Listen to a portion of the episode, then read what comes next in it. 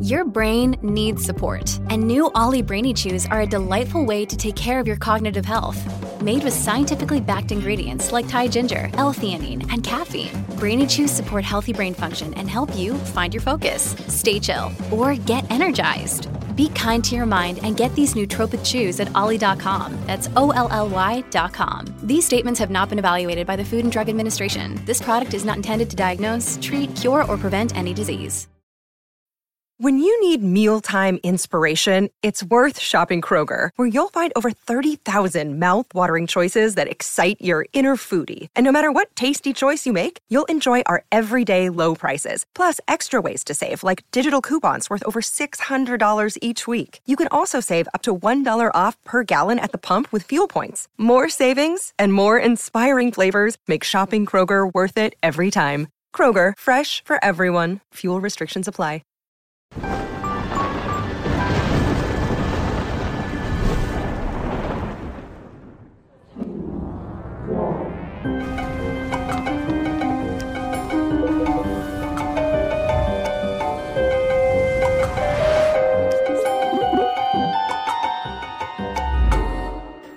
Salve, salve, amigos da ciência em todo o mundo! Muito boa noite, muito bem-vindos a mais um Ciência Sem Fim ao vivo, ao vivo hoje, dia 1 de março de 2024, são 9h32. Hoje atrasou pra caramba, né, galera? Mas aí peguei um trânsito danado, aí cheguei aqui, tive que arrumar as coisas aqui pra gente mostrar, então é aquele esquema, né? Atrasado, mas estamos começando. São 9h32 da noite, hora de Brasólia. Estamos aqui direto dos estúdios Flow, Zona Leste de São Paulo, para mais um Ciência Sem Fim News, onde a gente faz aquele resumo das principais notícias da semana no mundo da ciência. Então espero que vocês gostem. Venham aí com a gente nessa. Antes da gente começar, recadinhos da paróquia para vocês. Quem está com a gente aqui é nossa querida Insider Store, isso mesmo. Então a Insider, ela está, ela faz, né, agora em março você tem o Dia do Consumidor. Mas a Insider não faz o dia não, ela faz o mês. Então o que acontece é o seguinte, 15% de desconto. Você vai usar o link que está aqui, o QR Code que está aí, e você vai ter 15% de desconto usando Ciência 15. Não é mais 12, agora é 15% em homenagem a você, consumidor. Então vai lá, na Insider Store, adquira a sua Tech T-shirt, Performance T-shirt, tem cueca, tem meia, tem boné, tem muita coisa na Insider, tudo de altíssima qualidade, tudo com uma grande tecnologia embarcada. Lembrando que lá ainda acumula, é, acumula desconto e tudo mais, mas use o nosso link aqui. Use o nosso link, porque aí com o link você vai para lá direto e já usa tudo isso, beleza? Outra coisa, Cris, coloca aí na tela. Para quem não sabe, o link lá do eclipse. Para quem não sabe, dia 8 de abril de 2024, eclipse total do Sol. Eclipse total do Sol nos Estados Unidos. Eclipse total do Sol nos Estados Unidos. O Spatial Day estará lá em Dallas, no Texas, para acompanhar e transmitir. E para isso, montei aí uma excursão para lá. São 15 vagas apenas Muitas já foram vendidas, tem poucas vagas ainda valendo. Então nós vamos deixar o link aí, ó. Você vai entrar aí, vai clicar. De 6 a 9 de abril de 2024 estaremos em Dallas no TEA. Por que Dallas, Sérgio? Por vários motivos. Primeiro, logística. Existe voo direto São Paulo-Dallas. Segundo, Dallas é uma cidade moderna, uma cidade que tem tudo ali que a gente precisa, caso a gente precise de alguma coisa, urgentemente. Terceiro, dentro dos Estados Unidos, Dallas é o melhor lugar com previsão do tempo para se ver o eclipse. O melhor lugar mesmo é lá em Tijuana, no México, mas não vou para Tijuana. Então nós estaremos em Dallas. Então espero todos vocês. Entrem aí, spacetoday.com.br barra eclipse 24. Lá embaixo, descendo aí, vai ter um, um, Tem toda a excursão, tudo que nós vamos fazer. Tem visita museu, visita planetário, tem o dia do eclipse, nós vamos ficar todos num hotel, quer, vamos transmitir o eclipse lá do hotel, vai ter um workshop sobre eclipse, nós vamos ficar imerso em astronomia e falando de eclipse. Então, o que, que acontece? Você vai lá, na hora que você descer lá embaixo, no final dessa página aí, vai ter ali um botãozinho para você entrar em contato pelo WhatsApp, para você tirar suas dúvidas e tudo mais. Então tem tudo que tá ali, ó, tá vendo ali, ó? Fazer a reserva pelo WhatsApp, você vai falar, isso aí vai te levar lá pro pessoal da Giramundos. Então, um salve aí para Lilian, um salve pro Eric, pessoal da Giramundos, que tá ajudando a gente nessa excursão. Então, quer assistir o eclipse, quer ver um negócio assim inesquecível e que nenhuma imagem vai te vai te, vamos dizer assim, reproduzir o que é, então corre lá agora. Eu vou esperar. Para Tijuana é fácil, difícil é voltar. Isso é isso mesmo. Não é preconceito com o México, não, cara. Tá, ô Marcelo, não tem nada de preconceito com o México, não, cara. Você já foi pro México? Já foi pra Tijuana? Já fui pro México, tá? Eu sei como que é a coisa lá. Não é preconceito, não. É conceito mesmo. Conceito. Não é pré, não. É conceito mesmo, tá? Então, Dallas, estaremos lá. Quem quiser ir com a gente, tá aí. E vai ser legal pra caramba. E aguardo todos vocês para que a gente possa possa acompanhar esse fenômeno que vai ser sensacional. Combinado? Então é isso aí. Tem também aqui ó, o clube de membros aqui do Ciência Sem Fim. Então se torne membro aqui, que vai ser que é muito bom, muito bem-vindo também. Não estamos fazendo nada não, mas a gente promete aí fazer alguma coisa esse ano aí. Estamos conversando, tem quem sabe aí, eventos presenciais com os membros, hein? quem sabe, ciência no teatro. Nós estamos prestes a chegar a um milhão, né? Quantos que nós estamos aí, Cris?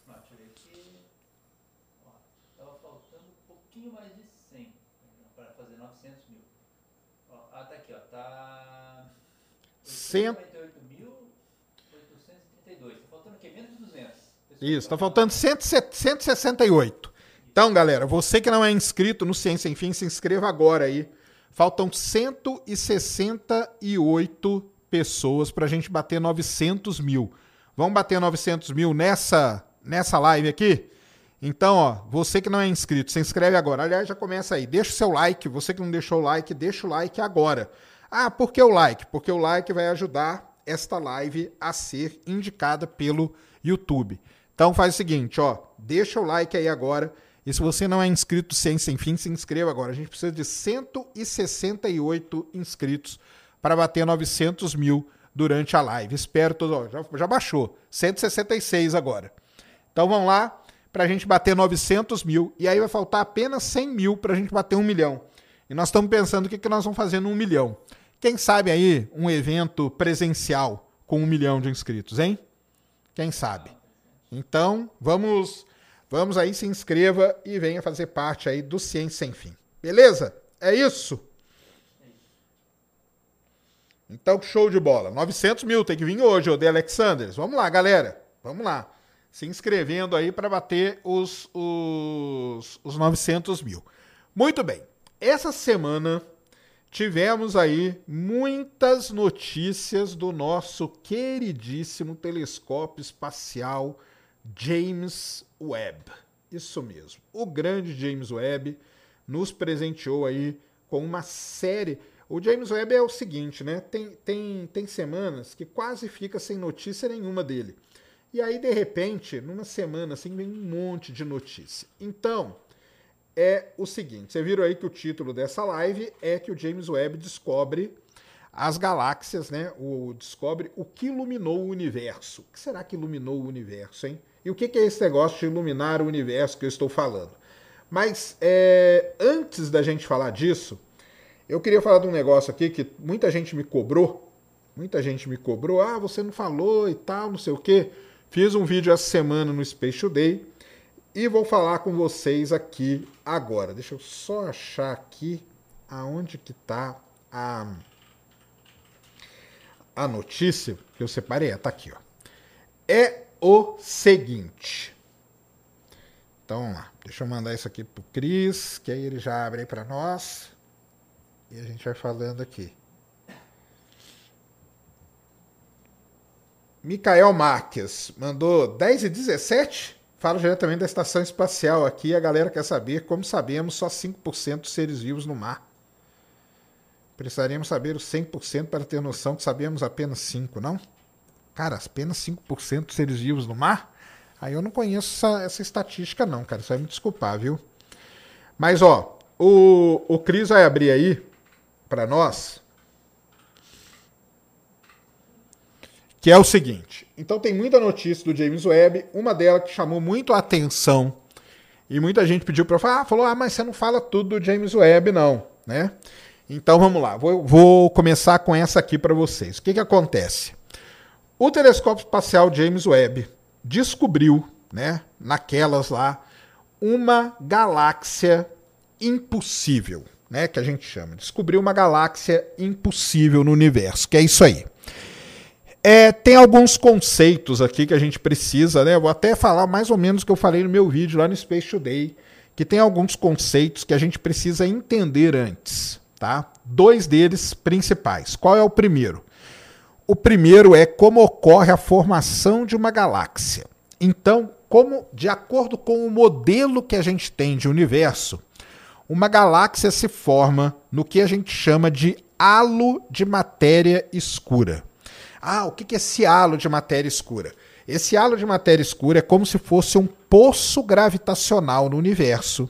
E esse poço gravitacional acontece a acumulação de gás. O gás vai acumulando, vai acumulando, vai acumulando. Chega um momento que a grande quantidade de gás acumulado ali vira então uma galáxia. Tá? Então isso é o que acontece. Halo de matéria escura é o local onde as galáxias se formam. Beleza? Segundo conceito importante: galáxia quiescente. Caramba, cara, o que é uma galáxia quiescente? Galáxias quiescentes são galáxias que não têm mais a formação de estrelas. São galáxias que formaram estrelas, as estrelas agora estão velhas, e aí, por algum processo, são vários processos, o gás da galáxia esquentou e esse gás quente não forma mais estrela. Em inglês existe uma palavrinha chamada quenched. É quando, quando você lê que a formação de estrelas foi quenched, quer dizer que a formação de estrela naquela galáxia parou. Por quê? Vamos lá. Pode ser um buraco negro supermassivo. O buraco negro supermassivo, ele atira aqueles jatos de matéria, de gás e tudo mais, aquele jato esquenta o gás ao redor. Esquentou o gás ao redor, você não tem formação de estrela. Pode ser colisão de galáxias. Duas galáxias colidiram, isso esquenta o gás da galáxia para a formação de estrelas também. Então tem várias coisas que podem parar, fazer o quenched da formação de estrelas. Isso torna uma galáxia, faz com que essa galáxia vire uma galáxia quiescente. Beleza? Então vamos lá. Para você ter a formação de uma galáxia num halo de matéria escura, você precisa, teoricamente, de muito tempo para esse gás se acumulando ali e daí virar o, o, a galáxia. Beleza? E segundo, para que uma galáxia pare de formar estrelas, você também precisa de muito tempo para que essa galáxia pare de formar estrela. Show de bola até aí? Tudo entendido? Então, o que que o James Webb descobriu? O James Webb descobriu uma galáxia, que é essa que está na imagem aí, ó, baixa aí um pouquinho, que é essa que está apontada pela seta aí. Essa galáxia aí, ela tem um nome, tá? O nome dela é ZF UDS 7329. E o que que essa galáxia aí que vocês estão vendo, ela tem de especial? Primeiro porque ela é bem avermelhada. Ser bem avermelhada já coloca ela lá no início do universo. Mas o início quanto? Então essa galáxia aí, ela existia quando o universo tinha entre 1 e 2 bilhões de anos, ou seja, 1 e 2 bilhões de anos após o Big Bang. Qual é o problema disso? Para a cosmologia, no modelo que a gente segue hoje, que é o chamado modelo Lambda CDM. Esse é o modelo que a gente segue no universo. Lambda, energia escura, CDM, matéria escura fria. Qual que é o problema disso? De acordo com o modelo cosmológico lambda CDM, 1 a 2 bilhões de anos após o Big Bang, é muito pouco tempo para a formação dessa galáxia. Mas a galáxia está lá, porque o James Webb viu ela. E o artigo ele é bem completo, ele mostra que teve toda uma calibração, procuraram, tentaram encontrar nessa galáxia algum buraco negro supermassivo, não encontraram. Ou seja, ela é uma, presta atenção agora, ela é uma galáxia que está desafiando o modelo cosmológico atual. Uma. Nós só encontramos essa até agora. Qual é a questão aqui? Bem, ela não era para estar tá ali, né? Porque, de acordo com o modelo. Ah, e como que eles chegaram nessa, nessa, nessa conclusão? Existem grandes simulações do universo que você roda essas simulações e o que, que acontece? Você, você vê quando que a galáxia era para ter formado ou não. Então essa galáxia não era para é uma das galáxias impossíveis aí que a gente chama do James Webb. Muito bem. E daí? O que, que quer dizer isso? Quer dizer que acabou tudo agora? Não. Então vamos lá, vou contar uma história para vocês. Quando Einstein, quando Albert Einstein, ele desenvolve toda a teoria da relatividade, para o Albert Einstein, o universo era estático. Quer dizer que ele estava errado? Não estava errado. Por que, que ele não estava errado? Porque o universo que a gente conhecia naquela época não tinha galáxia. Ah, ué, como assim não tinha galáxia? Lógico que existiam as galáxias, mas para nós aquilo ali não era galáxia, porque a gente não tinha tecnologia para descobrir galáxias no universo. Descoberta de galáxia foi algo que foi acontecer ali na década de 20. Primeiro com a, com a Henrietta Beavitt, que descobriu as primeiras estrelas cefeidas, e depois com o Edwin Hubble, que mediu a distância até elas. E aí ele notou que aquela distância gigantesca que tinha ali não podia ser algo dentro da nossa galáxia, só podia ser de outra galáxia, e aí que começa o universo a ter galáxias para o nosso conhecimento. Primeiro fato. Segundo fato, não existia matéria escura, energia escura, isso aí foi um conceito muito novo. Isso aí, esse conceito surgiu para tentar explicar algumas coisas que a gente tinha ali. Terceira coisa, o universo expandir é muito mais recente ainda, expandir de forma acelerada. Então, o que eu quero dizer com isso é o seguinte: e tudo isso nós vamos revisando o modelo. Ah, tem problema revisar algum modelo? Não tem. Se tivesse problema, cara, por exemplo, eu não teria emprego. Porque no mundo do petróleo, por exemplo, vocês terem uma ideia, nós estamos sempre revisando modelos. A gente modela um reservatório, obtém mais dado, vai lá e revisa aquele modelo. Às vezes a gente está tá fazendo um modelo que tem um erro a gente vai lá e corrige aquilo ali e segue, e é assim que funciona a ciência. Então, quer dizer que está tudo errado esse esse esse modelo aí? Pode estar tá errado, não tem problema nenhum, entendeu? E aí nós vamos ter que agora, com as observações, o a gente pode estar vivendo, pessoal, para vocês terem uma ideia, o mesmo período que a gente viveu ali na época do Edwin Hubble. Quando Edwin Hubble descobre as cefeidas em Andrômeda e muda toda a visão nossa que a gente tinha do universo, pode ser que a gente esteja vivendo esse momento aqui também. Pode ser que a gente esteja vivendo esse momento. Porém, tem uma coisa. Tem uma coisa. Nós só descobrimos essa. O que os astrônomos querem fazer é o seguinte: eles querem descobrir, eles querem descobrir mais dessas galáxias. Porque com uma só, vai ser muito difícil, muito difícil você construir um modelo. Então os astrônomos esperam descobrir mais galáxias como essa, aí eles vão ter uma população de galáxias para então eles terem uma ideia do que estava acontecendo. Beleza? Pode ser que o modelo não seja o lambda CDM. Pode ser que o modelo seja o lambda HDM, que é o a, a gente usa o modelo da matéria escura fria pode ser que exista um modelo da matéria escura quente. Ele já existe esse modelo, na verdade. Pode ser que a gente tenha que fazer alguma revisão no modelo, o que não tem problema nenhum. Beleza? Entenderam até aí? Entenderam ou não? Show de bola? Então é isso aí. Essa é uma primeira notícia do James Webb para vocês. O Beto Camargo mandou cincão. Salve, Sérgio. O som precisa do ar para se propagar. Então, na Lua ele não se propaga. E em Marte se propaga. Exatamente. Por isso, o Beto, que o Perseverance levou microfones e ouviu o som do vento em Marte. Beleza? Então é isso aí. Faltam 80 pessoas, galera. 80 inscritos para a gente chegar nos 900 mil. Nós estamos com mais de 2.300 pessoas ao vivo. Precisamos de 80 inscritos. É, 1080. Hã? 1080. Ah, é, 1080. 1080. Pra gente chegar nos 1080, pra gente chegar nos 900 mil, tá? Bastante já. 1080. Então continuem se inscrevendo aí no Ciência Sem Fim. Entenderam até agora? Então essa é uma primeira notícia que eu queria trazer do James Webb para vocês. Segunda notícia do James Webb. O De Alexandre mandou aqui, cadê o jaquetinho Weberly para entender? Cara, eu, eu nem sei se eles falaram disso aí, mas deve ter falado, porque eles entendem de tudo. E eu não vi, mas provavelmente eles falaram que isso aí mostra que é Deus que criou tudo isso, né? Então, cada um com a sua interpretação, né? Não, não tem problema nenhum, cara, você acreditar no que você quiser.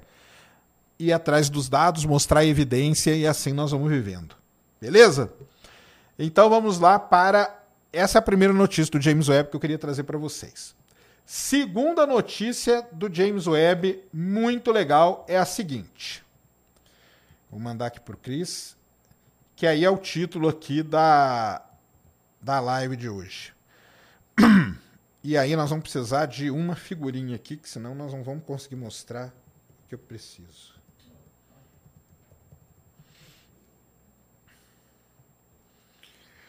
Uh, tá, pode ser essa aqui mesmo.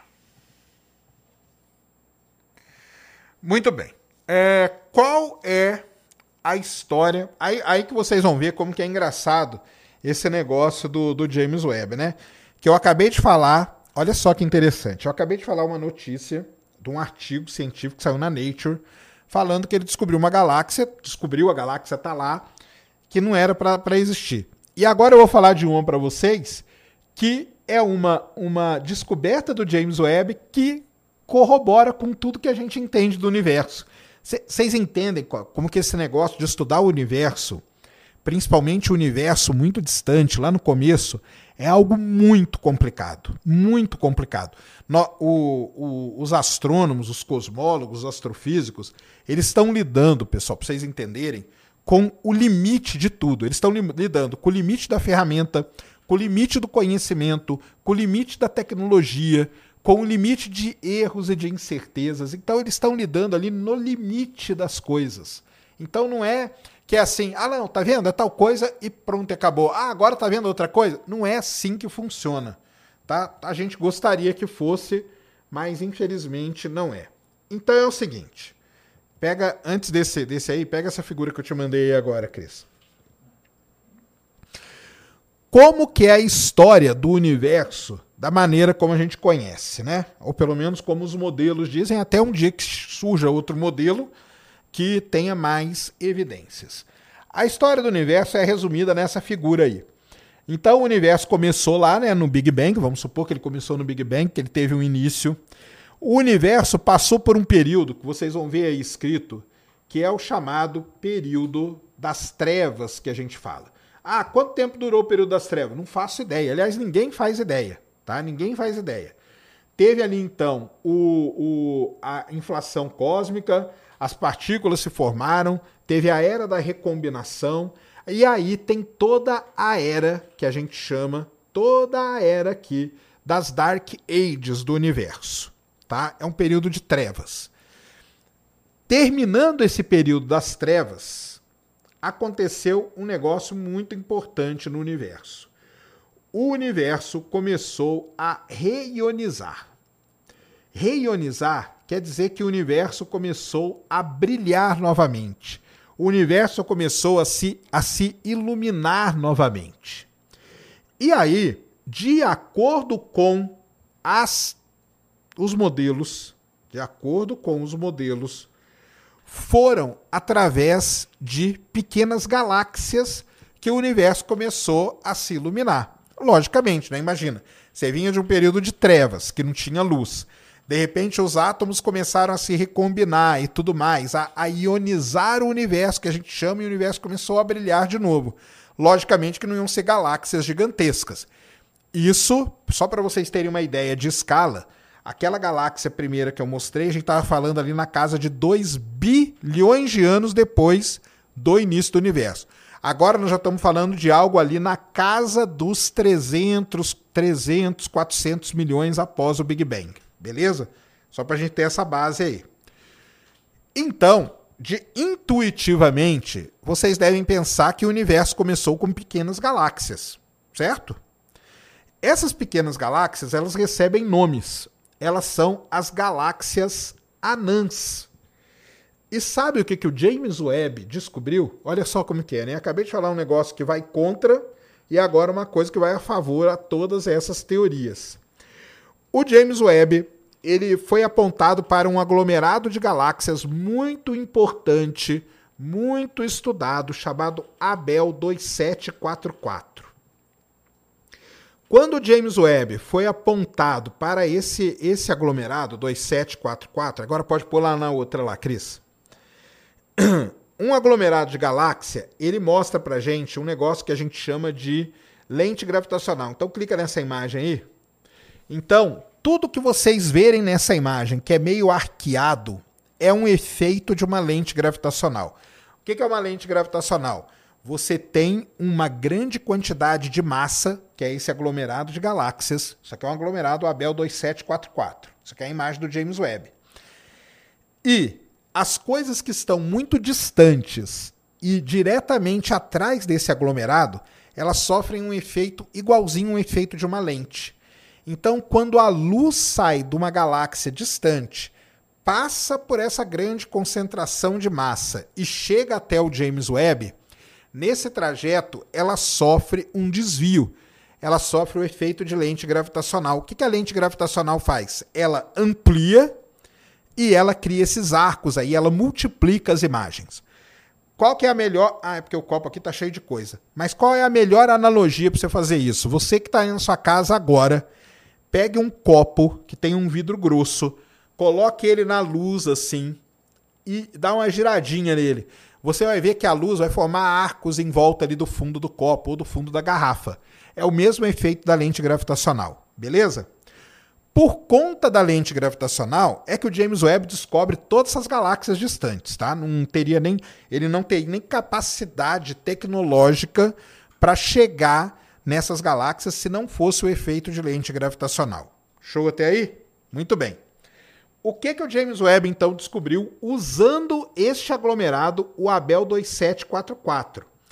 Ele descobre através do Abel 2744 galáxias anãs, preste atenção, galera, galáxias anãs, que estão muito distantes, mas muito distante mesmo.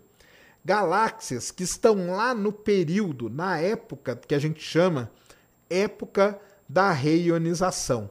São galáxias, olha só, 100 vezes mais menos brilhantes ou 100 vezes mais tênues do que a nossa própria galáxia. 100 vezes 100 vezes menos brilhante do que a nossa galáxia. Tá? Então, são as galáxias anãs que a gente chama. São galáxias muito pequenas e galáxias que podem ter o quê? Iniciado o processo de reionização do universo. Assim como nos diz a teoria, assim como nos diz o modelo. Ué, Sérgio, mas você não acabou de falar ali daquela galáxia que está indo contra um modelo e agora você não está falando de umas que estão a favor do modelo? Então, é assim que funciona a ciência. A ciência funciona desse jeito. Lembra, nós estamos lidando com coisas que estão no limite de tudo que a gente possa imaginar. Você tem incerteza, você tem problema de ruído, você tem problema dos mais diversos, você tem problema dos modelos. Quando você está na na, na região de borda, vamos dizer assim, você está no limite da onde o modelo funciona. O modelo funciona bem numa coisa muito bem definida. Quando você está indo muito, esticando muito esse elástico aí, você está no limite do, do funcionamento dos modelos. Então, olha só que interessante. Mostrei uma galáxia que não devia existir de acordo com o modelo. Agora eu estou mostrando um outro trabalho feito com o mesmo telescópio que mostra galáxias que sim deveriam existir de acordo com o modelo. As galáxias anãs que então iluminaram o universo. Foram essas galáxias anãs que foram crescendo, que foram se colidindo, que foram se fundindo e o universo então começa a brilhar. São galáxias que têm estrelas ali que giram na casa das 300 vezes a massa do Sol. 300 vezes a massa do Sol. Tá? Para você ter uma ideia do, do, do grau de estrela que tem nessas galáxias. Então, nós estamos falando, de novo, hein, só para ter uma ideia aqui de escala de tempo. Aquela galáxia que não deveria existir, ela está 2 bilhões de anos após o Big Bang.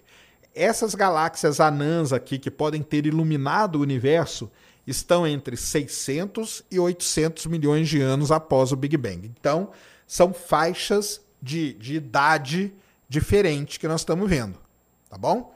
Então, é isso aí. O James Webb descobriu finalmente as galáxias, tá? Anãs. Boa parte, né, o estudo conclui que o quê? Que a maior parte dos fótons que reionizaram o universo vieram de galáxias anãs. Isso é um negócio sensacional, né?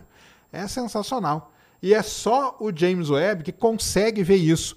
Ah, e o Hubble? O Hubble não. O Hubble ele tem um limite muito menor do que esse. Muito menor do que esse mesmo. Então é, é assim que, que funcionam as coisas. É assim que funciona. A ciência é desse jeito. Tá? A ciência é desse jeito. Não tem, não tem como. E amanhã pode vir uma outra observação do James Webb que mostre outra coisa. E assim nós vamos indo até que a gente consiga. É, vamos pensar no que nós estamos fazendo. Nós estamos é, como se a gente estivesse montando um gigantesco quebra-cabeça tá? Então você começa a montar ali o quebra-cabeça. Aí de repente é uma peça. Aí você pega aquela peça assim, ó. A peça parece que é aqui. Hum, mas não encaixa direito. Parece que é aqui, mas também não encaixa direito. Hum, ah, aqui parece que encaixou. Opa, encaixou aqui em tal lugar. Basicamente, o que nós estamos fazendo é isso. Nós estamos tentando montar o quebra-cabeça do universo. Só que tudo isso está no limite das coisas. Tá bom? Deu para entender direitinho? Tranquilo até aí? Então, duas notícias muito interessantes do James Webb. Uma mostrando que uma galáxia seria muito massiva, muito grande para estar tá naquela época do universo, algo que vai contra o modelo lambda CDM. E agora, uma outra com o mesmo telescópio mostrando que galáxias anãs, que é o que a gente esperaria, é da onde que vieram os fótons que reionizaram o universo. Tudo de acordo com o quê? Tudo de acordo com o modelo lambda CDM. E é assim que nós vamos vivendo. Tá bom? Muito bem, mas não acabou não a notícia do James Webb. Falei que hoje, cara, é a notícia do James Webb pra caramba, tá? Então se preparem aí. É... Uma outra Agora não tem a ver mais com o início do universo, não, mas tem a ver com outro objetivo. Aliás, eu não sei nem se vocês sabem, né? Vocês sabem quais são os grandes objetivos do James Webb quando ele foi lançado? Então é o seguinte, ó, vamos lá.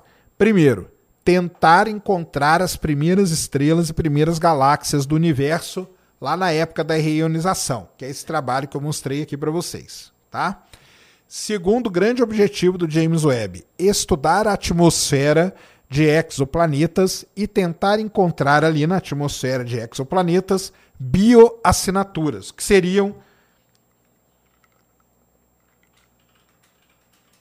o que seriam as bioassinaturas? Seriam determinados gases ou combinação de gases que indicariam a presença de algum tipo de vida naquele exoplaneta.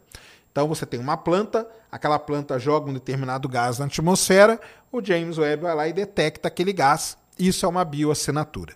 Esse é um outro objetivo do James Webb. Outro grande objetivo do James Webb: estudar o processo de formação de planetas. Pelo fato do James Webb atuar no infravermelho, ele consegue olhar dentro das nuvens de gás e poeira, que é onde as estrelas estão se formando, e é dentro dessas nuvens aonde as estrelas se formam que também se formam planetas. Então, um do outro grande objetivo do James Webb, entender a formação de estrela. Ué, mas a gente já não sabe como que ocorre? A gente sabe, só que olhando mais a fundo, nós vamos saber os mínimos detalhes desse processo de formação de estrela. Esse é um grande objetivo do James Webb.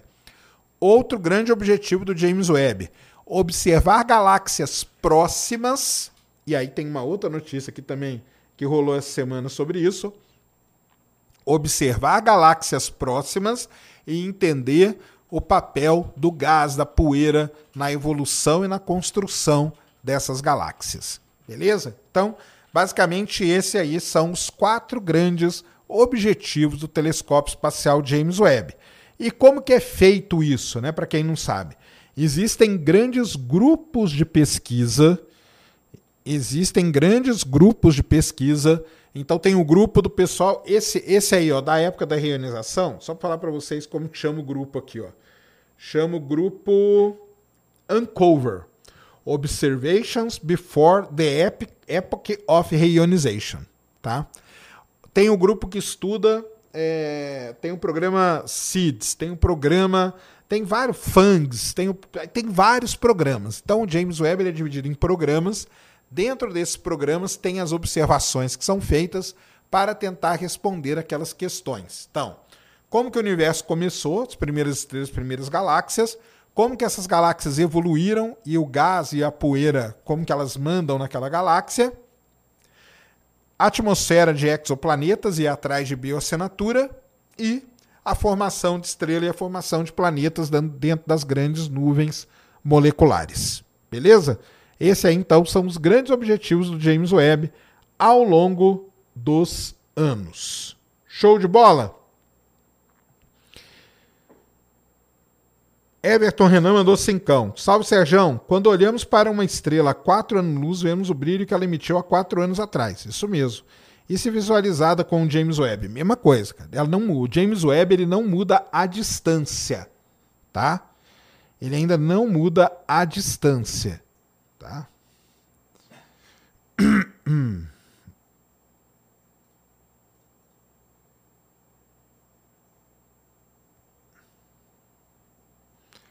Beleza? Another day is here and you're ready for it. What to wear? Check. Breakfast, lunch, and dinner? Check. Planning for what's next and how to save for it? That's where Bank of America can help. For your financial to-dos, Bank of America has experts ready to help get you closer to your goals. Get started at one of our local financial centers or 24-7 in our mobile banking app. Find a location near you at bankofamerica.com slash talk to us. What would you like the power to do? Mobile banking requires downloading the app and is only available for select devices. Message and data rates may apply. Bank of America and a member FDIC. This episode is brought to you by Shopify. Whether you're selling a little or a lot, Shopify helps you do your thing, however you cha-ching. From the launch your online shop stage, all the way to the we just hit a million orders stage. No matter what stage you're in, Shopify's there to help you grow. Sign up for a $1 per month trial period at shopify.com slash special offer, all lowercase. That's shopify.com slash special offer.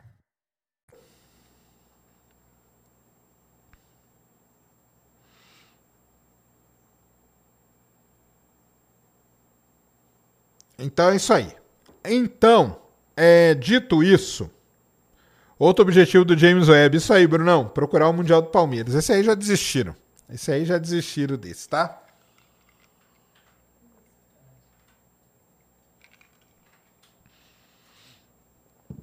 Muito bem. Então a outra notícia que saiu do James Webb essa semana foi essa aqui, ó, que eu vou mostrar aqui agora para vocês, que é o seguinte. Então, esquece agora o negócio de galáxia, tá, galera? Agora não vou falar de galáxia não. Agora eu vou falar de formação de estrelas. Então, o telescópio espacial James Webb, ele mesmo, olhou aonde? Olhou dentro de um grande berçário estelar. Coloca aí para nós, queridos, a última que eu mandei. Ele olhou dentro de um grande berçário estelar. Qual é o berçário estelar mais próximo e maior da Terra e mais fácil de estudar? É a nebulosa de Orion. Então, para quem não sabe, quando você olhar no céu e ver as três Marias, as três Marias são aquelas três estrelinhas, embaixo das três Marias você vai ver uma nebulosidadezinha. Dá para ver olho nu isso, tá? Essa nebulosidadezinha aí nada mais é do que a nebulosa de Órion. Se você pegar um telescópio e um telescópio mediano e apontar para lá, você vai ver a nebulosa legal. O James Webb, o que, que ele consegue fazer? Olha isso que interessante, tá? Isso aqui é a nebulosa. O James Webb ele consegue ver dentro dessa névoa de poeira e gás. Por quê? Pra, preste atenção nisso aqui. Para a, a parte visível do espectro, para a luz visível, essa nuvem de poeira e gás é uma coisa opaca, ou seja, a gente não consegue ver dentro. Porém, para o infravermelho, para o comprimento de onda do infravermelho, essa nuvem de poeira e gás, ela é praticamente invisível. É como se ela não existisse. Por isso que o James Webb, um dos objetivos dele é olhar dentro dessa nuvem molecular e ver o que está acontecendo lá com as estrelas que estão se formando. A nebulosa de Órion tem muita estrela se formando. São nebulosas são chamadas protoestrelas. Boa parte dessas estrelas, elas têm ao seu redor um disco de formação de planeta que a gente chama de disco protoplanetário, e é isso que o James Webb quer entender. Ele quer entender como essas coisas acontecem. Então ele consegue, olha ali, olha ali naquele quadradinho, tá o zoom, né? O zoom num objeto chamado D203-506. O que, que é isso? Isso é uma estrela que está se formando com um disquinho ali, ó. Aquilo lá é um disco de formação de planetas ao redor dela. E ali eles colocaram até uma escala, ó, vocês estão vendo, que o que seria a, o tamanho da órbita de Netuno, só para a gente ter uma ideia, para vocês verem o tamanho desse disco de formação. Então, o que, que o James Webb fez? Lembra dos objetivos, hein? O James Webb olhou lá dentro e ele viu o seguinte: ele viu que essa estrela está emitindo jatos de radiação ultravioleta e esse, bombardeamento aí de radiação ultravioleta está fazendo o quê? Está fazendo, está aquecendo o gás, que ele começa a escapar do disco e aí você não tem mais a formação de planetas. Então, acontece que alguns planetas, olha só que interessante, alguns sistemas planetários, principalmente aqueles que nascem ao redor de estrelas muito grandes e muito ativas, provavelmente não terão planetas parecidos com Júpiter. Por quê? Porque o gás vai ser expulso. O gás que precisa para você formar um gigante gasoso não vai existir mais ali. Por quê? Porque essa radiação ultravioleta vai acabar varrendo esse gás, levando esse gás para fora. Então foi essa descoberta que o James Webb fez. Olha só, esse objeto aí, esse objeto aí, ele perde cerca de uma massa terrestre por ano. Todo ano, já por conta da radiação ultravioleta, o equivalente a uma massa da Terra em gás é expulsa desse disco protoplanetário. E isso vai impedir com que planetas parecidos com Júpiter se formem. Olha que coisa interessante. E aí, o que, que, é, que, que isso pode acarretar? Um sistema planetário, para ele ter um planeta igual à Terra, onde a vida se desenvolve e tudo mais, é um sistema que precisa ter um planeta parecido com Júpiter. Júpiter é um planeta muito importante para nós, porque ele protege o planeta Terra, tá? Ele protege o planeta Terra. E daí, é, sem um Júpiter, pode ter Pode ser que tenha planetas rochosos, mas sem um Júpiter para proteger, pode ser que esse planeta rochoso jamais tenha vida. Tá? Jamais tenha vida. Então é muito legal, é verdade, né, cara? É, é um low carb aí, né? É um low carb aí, violento. Tá? É um low carb violento que está passando o planeta, o, o disco protoplanetário. Então, mais uma grande descoberta do James Webb. Aí tudo isso que eu falei, viu, pessoal? Tudo isso aí publicado essa semana, só para você ver, né? James Webb é isso aí, às vezes fica um tempão sem notícia e depois vem aí várias e várias notícias do nosso queridíssimo telescópio espacial James Webb. Beleza até aí? Tranquilo? Como vocês estão? Entenderam tudo até agora?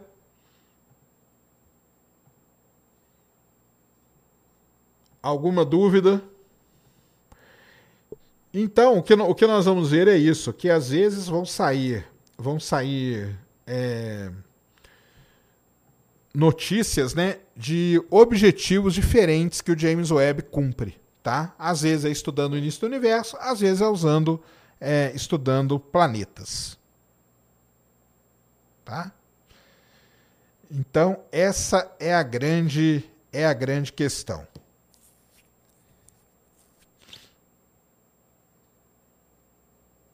Suave, né? Então tá bom. Tá todo mundo suave, então. Cê, ó, outra coisa aqui, antes de mudar aqui de notícia agora, está acontecendo nesse momento lá em Columbus, Ohio, o Arnold Classic, tá? E aí é o seguinte, ó, o nosso queridíssimo amigo Ramon Dino from Brasil está competindo. O, o, a galera lá o grande Cariane, Julião, Gorgo, tá a galera ali, ó, no, no, no, canal deles ali, no canal do. Acho que eles estão no canal do Cariane, né? No canal do Cariane, eles estão transmitindo. E eu tô de olho aqui, porque já tá nas finais aqui do, do, do Dino, tá? E ele não tá no palco agora, não. Mas já tá nas finais do Dino. aí, alguém quiser ir lá no Cariane lá e mandar um salve lá, ó, fala, ó, o Sérgio tá mostrando vocês lá. É... O, o Dino pode ser que ele ganhe. A final é agora. Então eu vou trazer essa notícia para vocês também. Tá bom? Ramon Dino. Tá bom? Vamos torcer para ele, vamos ver se ele ganha. E depois ainda tem o meu amigo Marcelo Horse, lá da Ben Food, que vai estar tá concorrendo daqui a pouco na categoria Open. Tá? Nós vamos acompanhando aqui e vendo o que acontece. Show de bola? Então vamos lá, vamos seguindo aqui. É, outra coisa legal que aconteceu essa semana também, fiz vídeo hoje lá no Space Today, depois vocês vão dar uma olhada, é sobre isso aqui, ó. Deixa eu colocar aqui. O cab cabeça, cabeça, deve ser cabeça, né? Cabeça da Silva mandou 10,90. Existe algum gás inflamável? No... Cara, todo o gás inflamável é inflamável. Oxigênio, né? É um gás inflamável. Mas no espaço ele não pega fogo, né? Isso tá querendo dizer, né? Mandei aí uma outra, Cris. Abre aí para nós.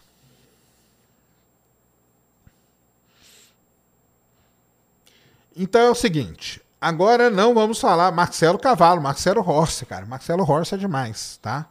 Grande Horse. Bicho é um cavalo mesmo. Aí é o seguinte. Não é mais do James Webb agora, tá? Agora é do Alma. O que, que é o Alma? O Alma.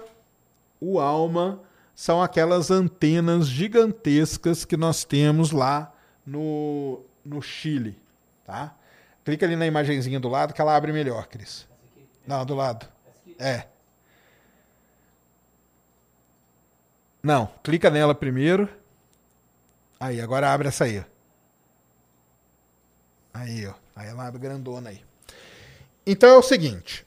Os, um dos grandes mistérios um dos grandes mistérios que nós temos. Marcelo Rossi, não é o padre, não é não. um dos grandes mistérios que a gente tem no planeta Terra é como que a água veio parar aqui. É, essa água, ela pode ter vindo de várias maneiras. Uma delas é que a Terra pode ter nascido, pode ter nascido molhada. A Terra pode ter nascido molhada.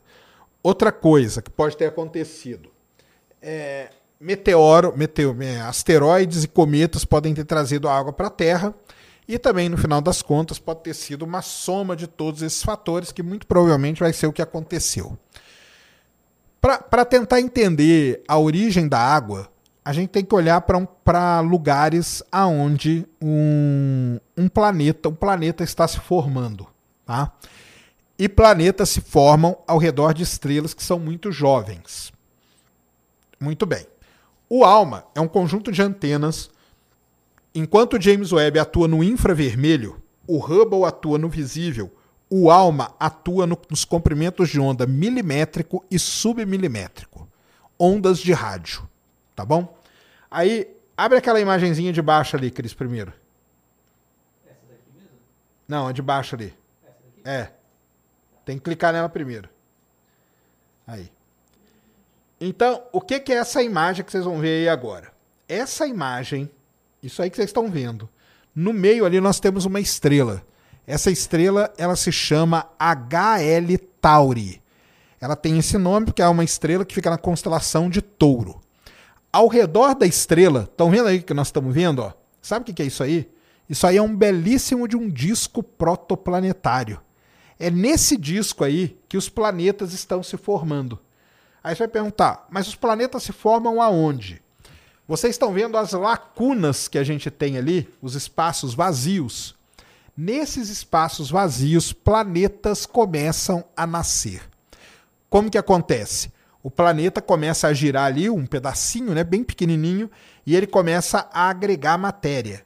À medida que ele vai agregando matéria, ele vai limpando aquela região do disco protoplanetário e cria como se fosse um sulco ali naquela região. E ali naquele buraco, naquela lacuna, é que um planeta vai se formar. Uma coisa muito legal, tá? O, o ALMA, esse, esse conjunto de antenas que fica no Chile, a 5 mil metros de altura, ele revolucionou o nosso entendimento sobre a formação de planetas. Até então, eu brinco com o pessoal, a gente fazia desenhos disso aí num papel. Quando veio o ALMA, a gente tem a imagem, isso aqui é a imagem de planetas se formando. E, essa estrela está a 450 anos-luz de distância da Terra. Isso aqui é uma imagem de planetas se formando. Agora, olha o poder do ALMA. O ALMA foi lá, quando uma determinada molécula ela emite, né, uma molécula, um gás ou poeira ou qualquer coisa emite radiação. Essa radiação vai em todos os comprimentos de onda. O ALMA olha só o comprimento milimétrico e submilimétrico disso. Por conta disso, ele consegue detectar a composição química daquele disco protoplanetário. E aí, aí vai para aquela outra imagem lá, Cris, que você já tinha aberto. E aí o ALMA faz essa imagem aqui. O que que essa imagem está mostrando para gente? Essa imagem está mostrando água. Então, o ALMA simplesmente descobriu vapor d'água no disco protoplanetário de uma estrela. Isso quer dizer o quê? Que o planeta, quando ele estiver limpando aquela região ali, naqueles sulcos, naquelas lacunas, formando o seu formando o planeta, à medida que ele estiver agregando material e formando o planeta, o que, que vai vir junto com ele? Água. E isso é uma descoberta sensacional. Isso aí foi a primeira vez que os pesquisadores conseguiram ver isso.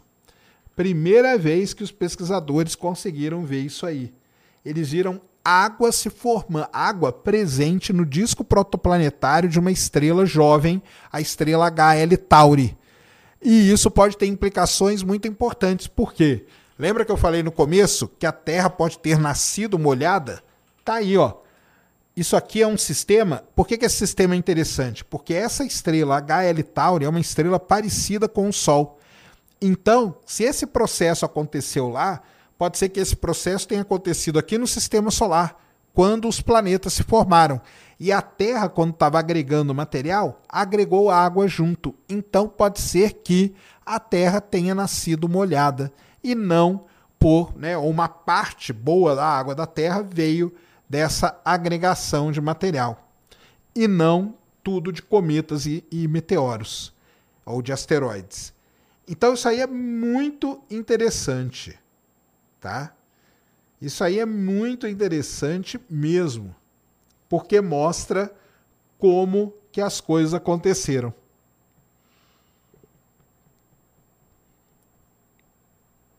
Primeira vez que os astrônomos conseguiram detectar detectar esse processo. O Richardson perguntou aqui uma pergunta interessante: a partir de quanto tempo pode ser considerado um planeta que está em processo de formação? Quando você começa a ver esses sulcos aí no disco protoplanetário. Quer dizer que o planeta já começou a se formar. Você não consegue ver o planeta porque ele é muito pequenininho, tá? Muito pequenininho.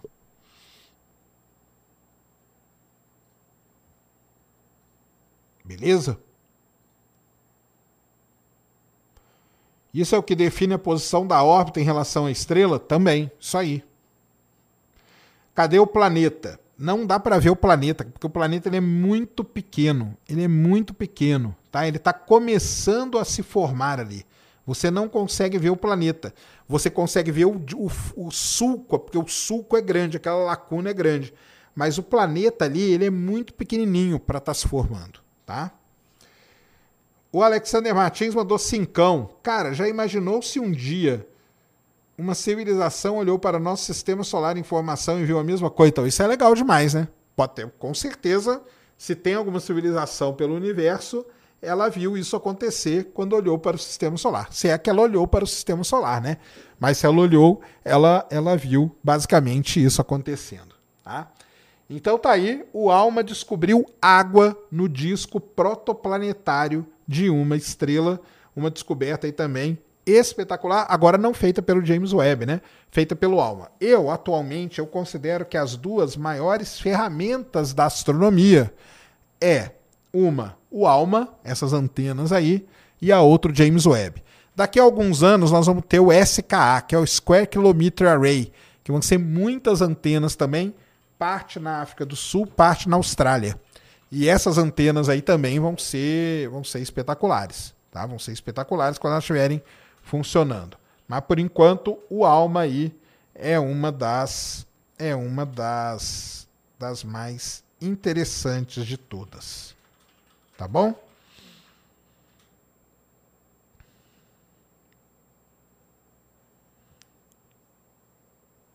Beleza? Então, show de bola. Tá aí notícias do do mundo da astronomia para todos nós com James Webb e com o nosso queridíssimo Alma. Show? É, beleza. Pessoal, aproveitando aqui, né, para a gente fazer aquele nosso jabá. Ó, Ramondino entrou no palco, hein? Ramondino entrou no palco. Já já a gente acompanha. Ó, primeira coisa, Insider Store. Então vamos lá, ó. QR Code na tela, link na descrição, 15% de desconto, mês do consumidor na Insider Store. Então corram lá agora na Insider. Corram lá agora na Insider para você adquirir. Já já o Ramon tá aí, ó. Estão chamando todo mundo. E nós vamos acompanhar aqui porque Ramon Dino from Brazil. Ramon Worst está ali do lado dele, aquele ali é o Wesley. Tá aí. Ele deve estar na outra chamada, né? Que é a chamada dos, dos principais. Estamos acompanhando aqui. Quase 90 mil pessoas lá com o Cariani, hein? É... Mas daqui a pouco a gente volta aí, Cris. Deixa aí, vai demorar alguns minutinhos. Então, galera, ó. Vão lá agora, Insider Store. Segunda coisa. 8 de abril, eclipse total do Sol. Estou indo para Dallas. Estou levando uma turma comigo. São 15 vagas boa parte dessas vagas já foram tomadas. Então é o seguinte: você pode ir comigo para Dallas acompanhar o eclipse total do Sol. Tem o link aí na, na descrição para vocês, spatialday.com.br barra eclipse 24. Vão lá, lá no final da página tem um lugar para você clicar e conversar no WhatsApp com o pessoal da Giramundos, a Lilian e o Eric.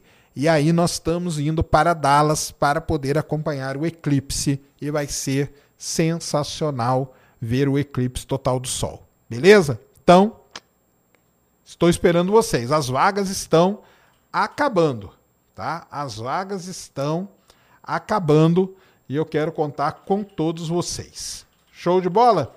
Que mais de recado? Ah, um recado importante aqui do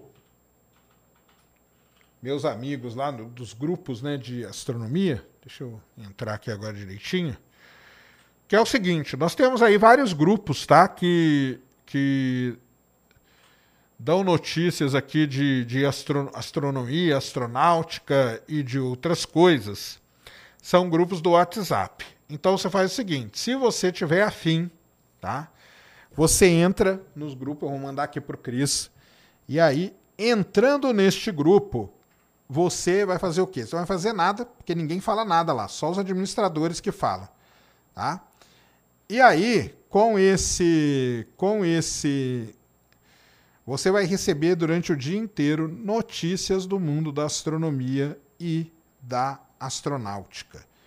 E você vai se dar muito bem com tudo isso. Por quê? Porque são notícias quentinhas, fresquinhas, que o pessoal posta lá com todo, com o maior cuidado do mundo, tá? É legal demais, beleza?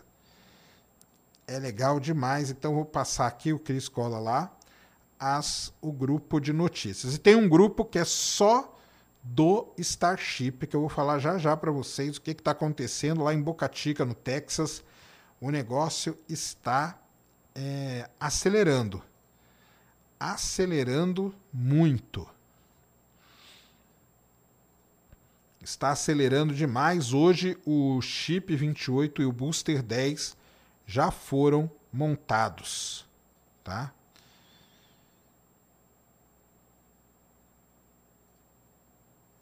Então, aquele escola aí pra gente, ó. Esse aqui.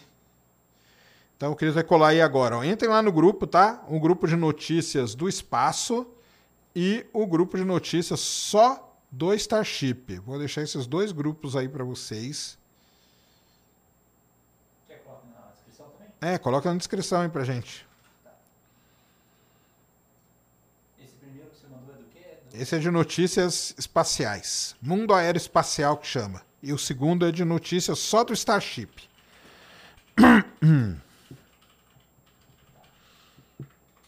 Então são dois grupos aí muito legais, onde a gente acompanha o dia inteiro as notícias que vão acontecendo no mundo da astronomia, da astronáutica e tudo mais. Beleza? É, Dito isso, dito isso, nós temos então uma série de notícias muito legais. O Henrique é um cara que, que me ajuda, tá? E faz toda, todas essas notícias aí. Então abre aquele, aquele PDF lá que eu te mandei.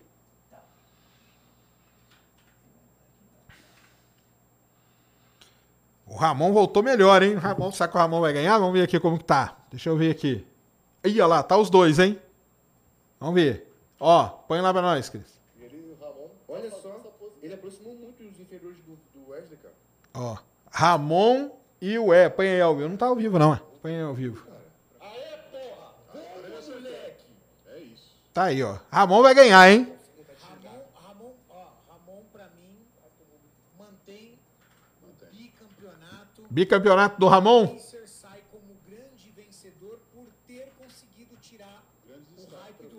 Conseguiu colocar ao vivo aí, cara? Porque o seu não tá, não. Não, não tá ao vivo, não. Não. Vai lá que agora eles vão voltar. Clica, clica no live ali. Olha aí, ó. É agora, hein, galera? Tá, agora tá. Atenção, vamos acompanhar aqui Ramon Dino from Brasil. Será que ele vai ganhar? Salve, Ramon. Tamo junto, garoto.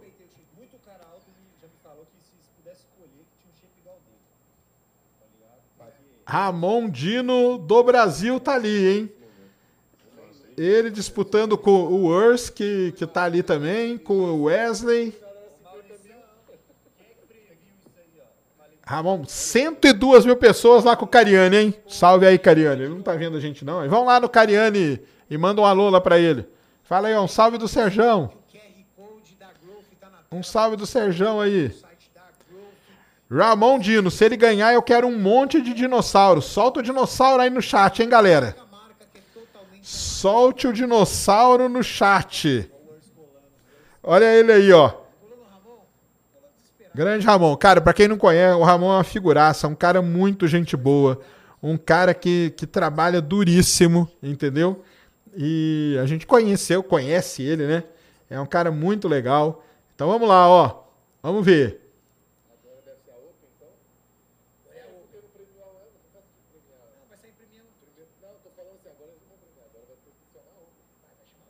Ah, não, nós não vamos premiar agora não. Ah, tá aí, ó. Ramon deve ter ganho, viu? Mas não vai ser o prêmio agora não. Mas tá aí, ó. Um salve pro grande Ramon. Muito bom. É, vou acompanhando aqui, qualquer coisa eu chamo, eu chamo aí vocês. Beleza? Isso, solta Dino. Solta o Dino. Solta o Dino. É, vamos lá. Abre lá aquele PDF lá que eu te mandei, Cris. Algumas notícias aqui, então, só para vocês terem uma ideia de como que são as coisas lá no nosso grupo, né? De, de notícias do espaço. Então vamos lá. A primeira delas é a seguinte. Vai lá, abre lá.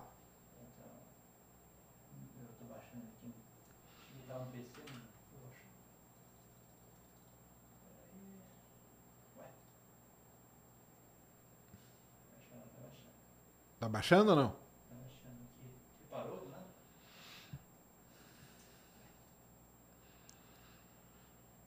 Abre no. Quer que eu te, eu te mandar aqui no, no WhatsApp? Acho que é melhor, hein, cara? Não, então, eu mandei. Eu mandei você mandou pra mim no WhatsApp, eu mandei pra mim pra, na conversa do Telegram. Ah, tá. Mas tenta abrir no WhatsApp, porque no WhatsApp aqui o meu abriu. Podendo fala.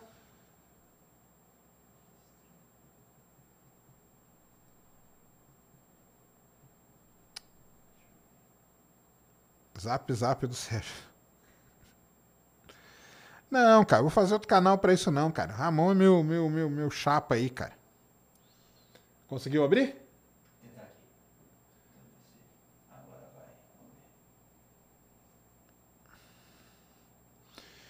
Temos muita coisa para falar aqui, porque as sondas lunares, a Odisseus mandou imagem, a Slim mandou imagem também. E, e temos coisas para falar aí da China, tá? Da China. E temos coisas para falar também das, do Starship. Então tem bastante coisinha aí pra gente falar agora dessas coisas aí. Conseguiu ou não? Eu acho melhor abrir pelo WhatsApp, cara. O Telegram, ele, ele trava às vezes, cara. Deixa eu olhar no WhatsApp aqui, peraí.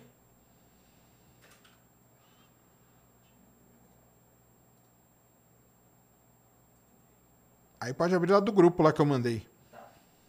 Deixa eu logar aqui então, não tô logado aqui no PC. Rapidinho.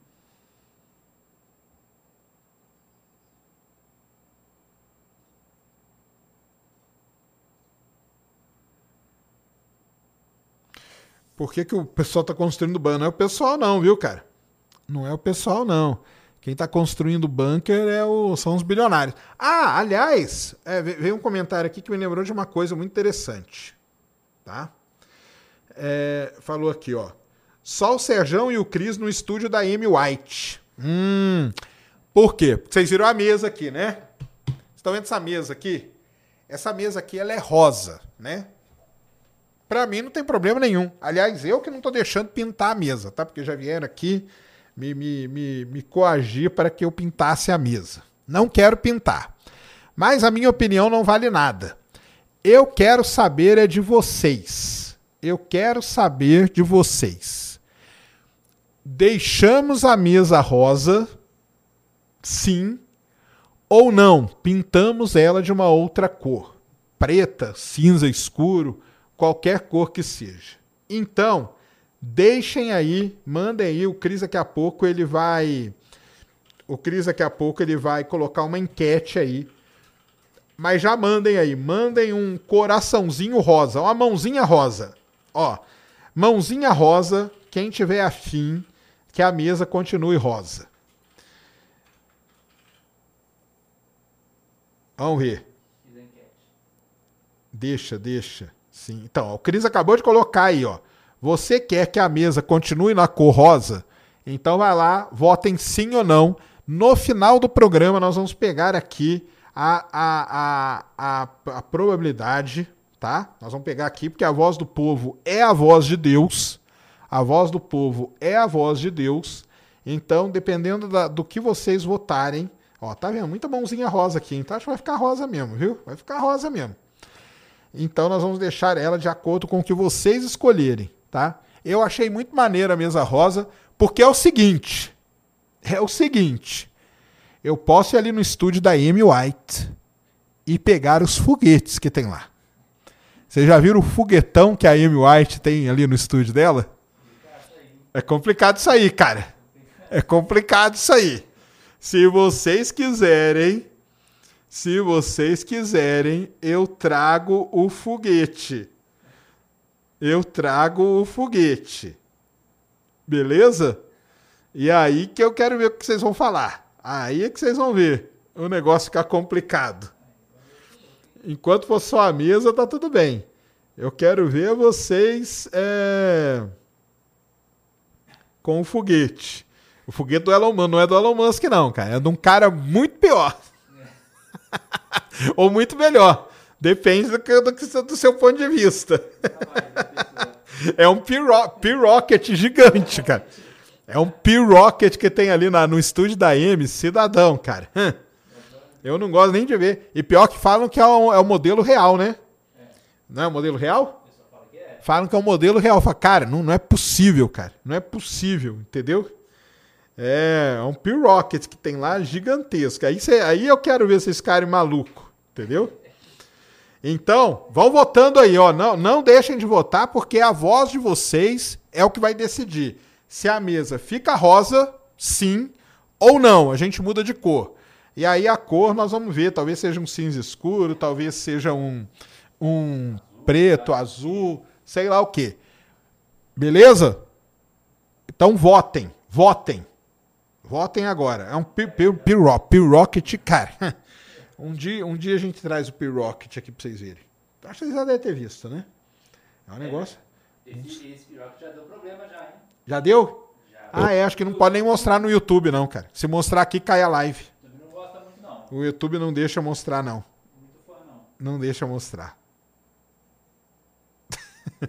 Beleza. É... O Golf Oscar Romeu mandou aqui, ciência enfim, será possível visualizar o eclipse da Flórida? Não será, cara. O eclipse na Flórida vai ser parcial e bem pouquinho, tá? A faixa da totalidade, daqui a pouco eu ponho o mapa da faixa da totalidade, tá? Na próxima, na próxima chamada dos patrocinadores eu ponho aí. Beleza? É, vamos deixar, vamos deixar com, a, com a M mesmo. Imagina a M vendo isso aqui, vai ficar maluca. P-Rocket, tá? Então votem aí na mesa. Tá? O importante hoje é votar aí na enquete da mesa. Como que tá aí de inscritos, Cris? Abre aí pra nós. Deixa eu ver. Ah, Já aumentou bastante. A última vez que eu vi, já. Deixa eu ver. Ah, aí, ó. Já tá com Então faltam 800, 21. 821 pessoas. 821 pessoas. Tem 3.480. Precisamos de 820 inscritos para bater 900 mil hoje. Então, se inscreva aí no Ciência Sem Fim. E vamos então aí para as notícias aí, que o grande Henrique, lá dos grupos, depois coloca aí no, no, no chat aí o link dos grupos, pessoal. Os grupos de notícia aeroespacial que a gente tem, o grande Henrique, ele monta para mim esse esse esse resumão aí e nós vamos passar. Então vai descendo aí, ó, pode ir no primeiro ali. Primeira coisa é o seguinte, galera, essa semana tá aí, ó, ficou definido o seguinte, a CNSA, o que, que é CNSA? China National Space Administration, é a NASA chinesa, NASA da China ela revelou o nome da cápsula que vai pousar os taikonautas na Lua. Hum. E quando que vai acontecer isso? Provavelmente antes de 2030, de acordo com o que eles falaram. A cápsula, ela vai ser bem parecida com a Orion, tá? Tem uma capacidade para três pessoas e, e ela vai chamar, presta atenção, Mengzu, que significa navio dos sonhos em mandarim. Então, isso que vocês estão vendo aí, essa imagem aí, aí é a imagem da cápsula chinesa que vai para a Lua. O módulo de pouso que vocês estão vendo ali embaixo, ó, ou em cima, na verdade, tá vendo? Tem um módulo de pouso ali em cima com as, com as escadinhas. Ele vai se chamar Lan Yue, que quer dizer o quê? Abraçando a Lua. Abraçando a Lua. E aí é o seguinte, o Lanway vai ter duas pessoas. Então é muito parecido com o programa Apollo.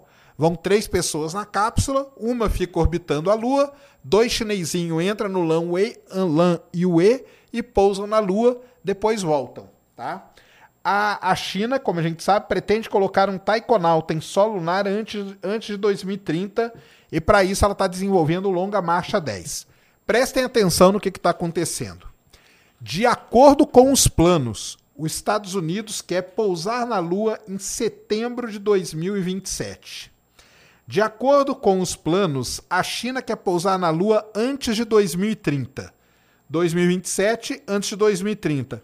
Então, de hoje, de agora, até o final dessa década, o que vai ter de confusão não tá escrito. E vocês vão acompanhar tudo aqui com a gente.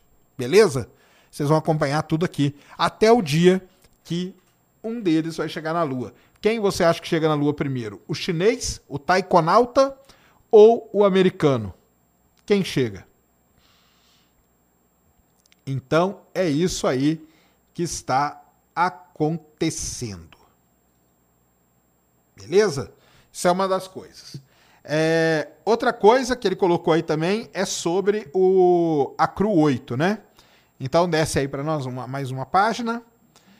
Amanhã, tá? Isso aí ficou para amanhã. O Falcon 9 tá, tá aí, ó, já tá lá no, no, no pad, lá, pad 39A em Cabo Canaveral. Ele lança amanhã, não, na verdade é domingo, duas da manhã. Então, de, domi de sábado para domingo, a duas não, uma e 16 da manhã, tem lançamento do Falcon 9 levando tripulantes para a estação espacial, a chamada Crew 8, beleza? Tripulação 8. E aí, tem aí uma outra notícia que é a seguinte: o, o Falcon 9 essa semana ele quebrou um recorde, tá? Ele teve a missão, pode descer aí a próxima, Cris. Teve a missão do Starlink 639 que levou 24 satélites para órbita.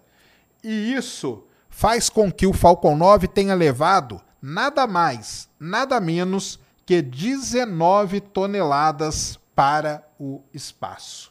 Tá? É a carga mais pesada que um Falcon 9 já levou para o espaço. 19 toneladas. Beleza? Então, mais um recorde aí para a SpaceX. E agora uma notícia super triste. Então vai pro próximo aí. Vai pro próximo aí. Aí dá, uma, dá um zoom maior aí na, na imagenzinha.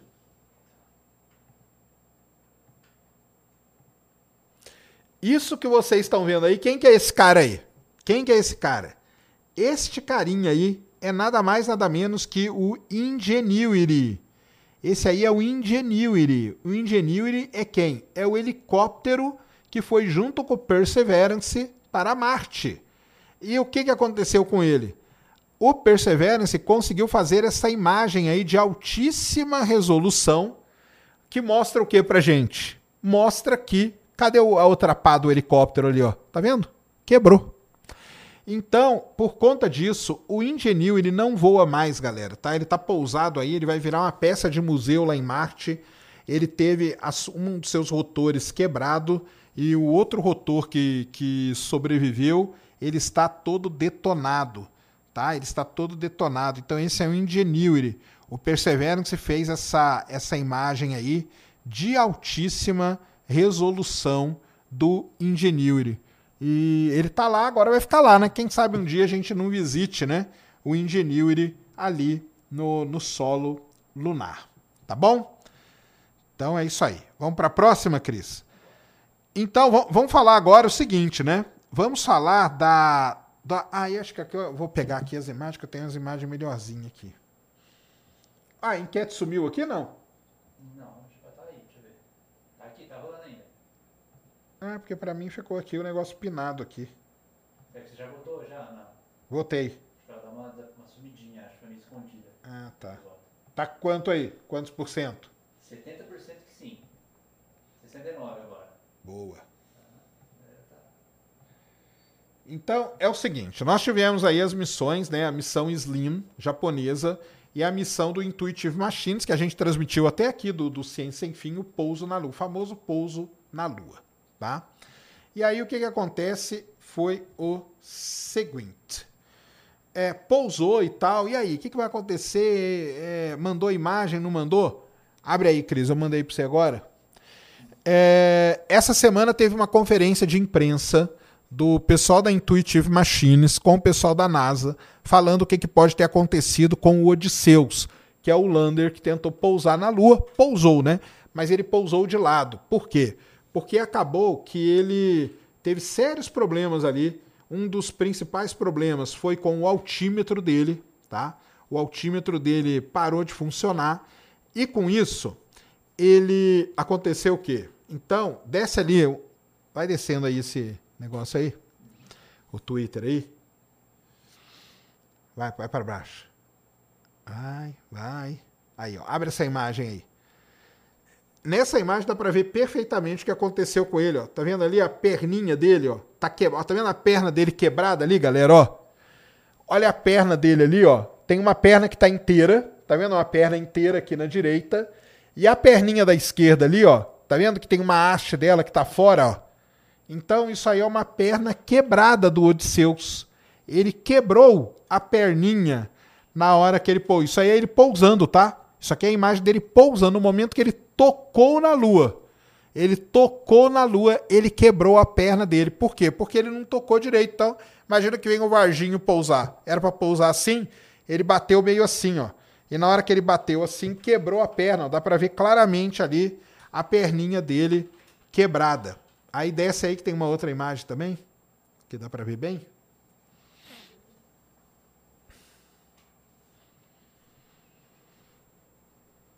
Essa aí, ó. Abre aí. Ó, dá para ver bem também nessa imagem a perna dele quebrada ali, ó. Estão vendo ali, ó? A perna dele quebrada. A perna tem as hastes, né? Que seguram a sapata que pousa na lua. Naquela perna lá, ó, tá dando para ver perfeitamente que a haste tá quebrada, ó. Então, com isso, ele tombou. E tem a imagem dele tombado. Olha que maneiro. Tem a imagem dele tombado. Então, vai lá que tem uma próxima imagem lá. Desce. Aí, ó, essa aí. Olha aí, ó. Aí tá a imagem dele e dá para ver aí claramente que ele está todo ferrado mesmo com a sua perninha quebrada. Tá? Então foi isso aí que aconteceu com o Odisseus. E aí, agora volta lá na primeira, na, na primeira daquela, na primeira imagem da sequência lá. O pessoal chama ele de Ode, tá? Pra, pra, pra carinhosamente chamado de Ode, o Odisseus.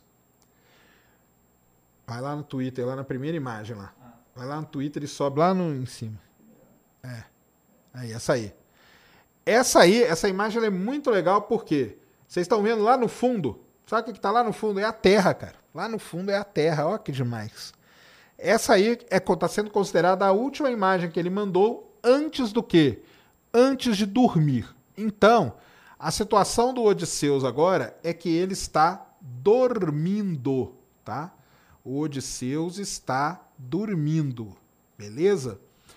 E vou colocar mais uma aqui, só para vocês verem o local aonde ele pousou. É um local extremamente complicado. Abre lá, Cris, mandei para você. Então, o Odisseus agora, ele está nada mais, nada menos do que dormindo na lua, tá? Dormindinho na lua. E aí, será que ele vai acordar? A grande dúvida é, isso aí, abre essa imagem aí. Essa imagem aí, nós, o que a gente consegue ver nela, vamos tentar entender o que é essa imagem. Você consegue ver ali na parte direita da imagem, tá? Na parte direita aqui, é a imagem feita pelo Odisseus. Então você consegue ver o nome das crateras ali, ó. Schomberger K, Schomberger L, Polo Sul da Lua e tudo mais. E ali do lado, e ali do lado esquerdo, você está vendo uma representação né, de onde que estaria o Odisseus. Ele pousou muito perto da Lua, ele pousou ali mais de 80 graus sul de latitude lunar. Ele se tornou nada mais, nada menos do que o módulo que pousou mais ao sul da Lua na história da exploração espacial. Beleza? E agora o que aconteceu com ele? Ele dormiu. Simplesmente foi isso que aconteceu com o nosso querido Odisseus. Ele está dormindo. Aí a grande questão é: ele vai acordar ou não vai? Não sabemos. Teremos que esperar. Realmente não dá para saber. Porém, então isso é Odisseus. Só que tem um outro lander na Lua, que é o lander do quê? Da missão Slim. Lembra o lander da missão Slim? E sabe o que aconteceu com o lander da missão Slim, galera? Ele nada mais, nada menos que acordou. ele acordou inesperadamente. Ele acordou de forma inesperada e mandou imagens. Então, vou mandar aqui para você, Cris. Acho que vai aparecer aí, ó. Entra aí no outro agora.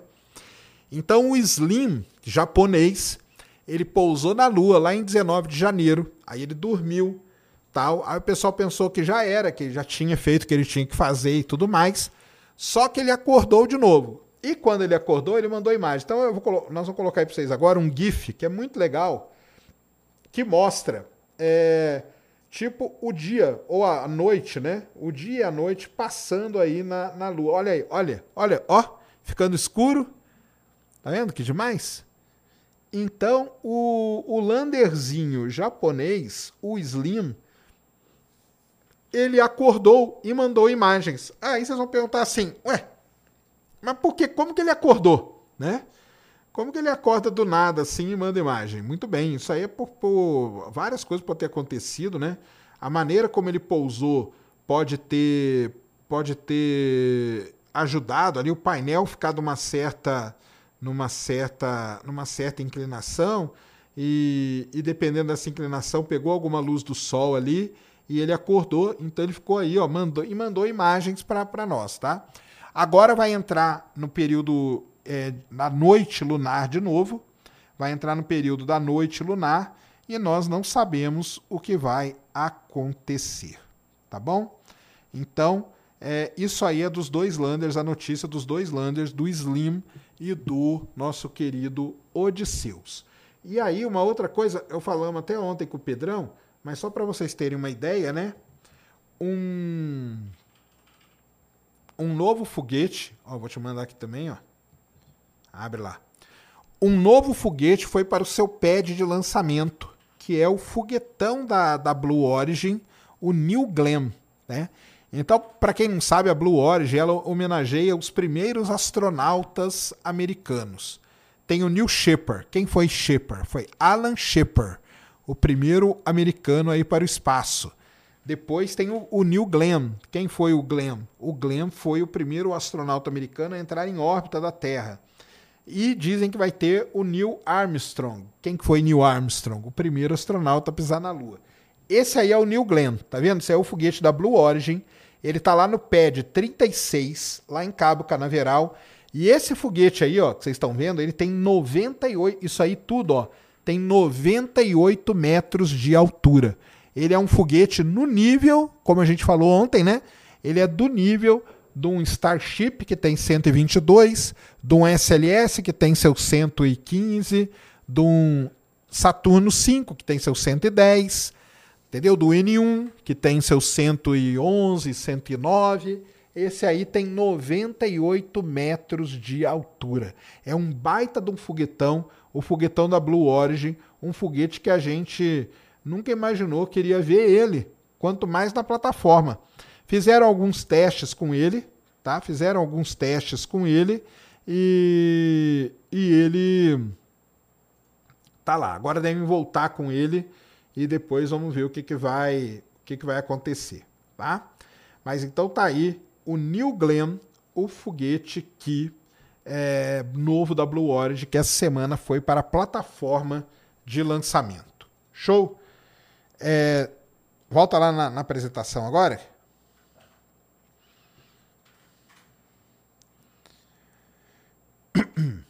Uma coisa muito importante que foi anunciada essa semana também. Aí vai descendo, saindo já falando, pode descendo, desce, desce, desce. Essa próxima aí. Próxima, aí. Isso aí.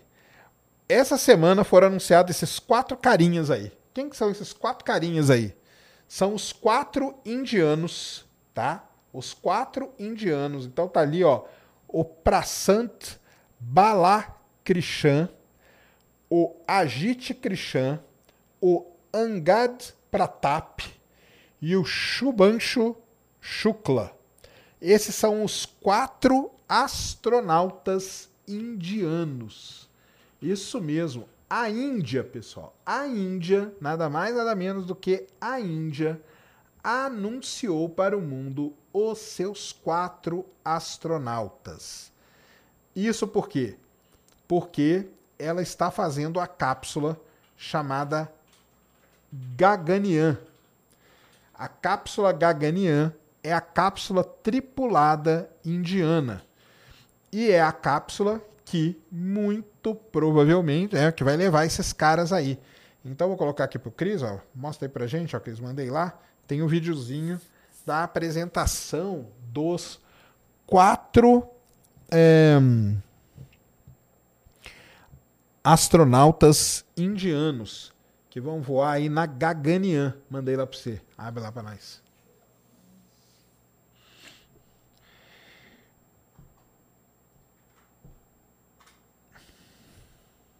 Aí, eu ponho esse vídeo aí para rodar, ó. Essa aí é a cápsula indiana, Gaganyaan. Esse aí é o foguete. Aí são os quatro ó, sendo apresentados pelo primeiro-ministro indiano. E aí é um videozinho ó, de como foi feita a apresentação deles, tá? Então, é, a Gaganyaan, o primeiro voo de teste dela, não tripulado, deve acontecer em julho desse ano, quando vocês estão vendo o vídeo aí. É, os módulos de tripulação e serviço é, serão colocados em uma órbita de 400 km pelo foguete HL, HLVM-3, aquele novo foguetão lá, e depois de alguns dias vai reentrar na atmosfera e pousar no Mar da Arábia. Vai fazer um splashdown também. Tá bom? É, haverá mais um ou dois voos de teste esse ano, não tripulados, e acredita-se que prime o primeiro voo tripulado da Gaganyaan ocorra em 2025. Então já foram apresentados aí os astronautas indianos que agora vão ficar treinando enquanto eles testam a cápsula, fazem voos não tripulados com ela e aí teremos então o nosso queridíssimo voo tripulado lá em 2025. Beleza? Então tá aí a Gaganyaan e seus astronautas indianos. A Índia, né, A Índia é realmente é um negócio muito sensacional. Lembrando sempre, né, que o Programa Espacial Indiano e o Programa Espacial Brasileiro começaram basicamente juntos, tá? E a Índia está aí onde ela está e o Brasil está aonde ele está, tá bom? E o Brasil está onde ele está. Então, muito legal a Índia tá com esse desenvolvimento todo. E agora vamos falar de quem? Vamos falar da nossa queridíssima Starship. Como estão as coisas lá em Boca Chica?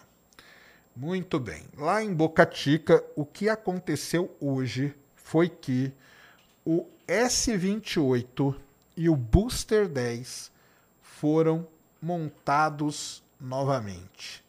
Mas tem algo a mais. Na ima... Aí eu vou te mandar a imagem aqui. O S28 e o Booster 10 foram montados e estão lá bonitinho de novo, tá? Bonitinho, bonitinho os dois lá. Então pode abrir aqui, ó.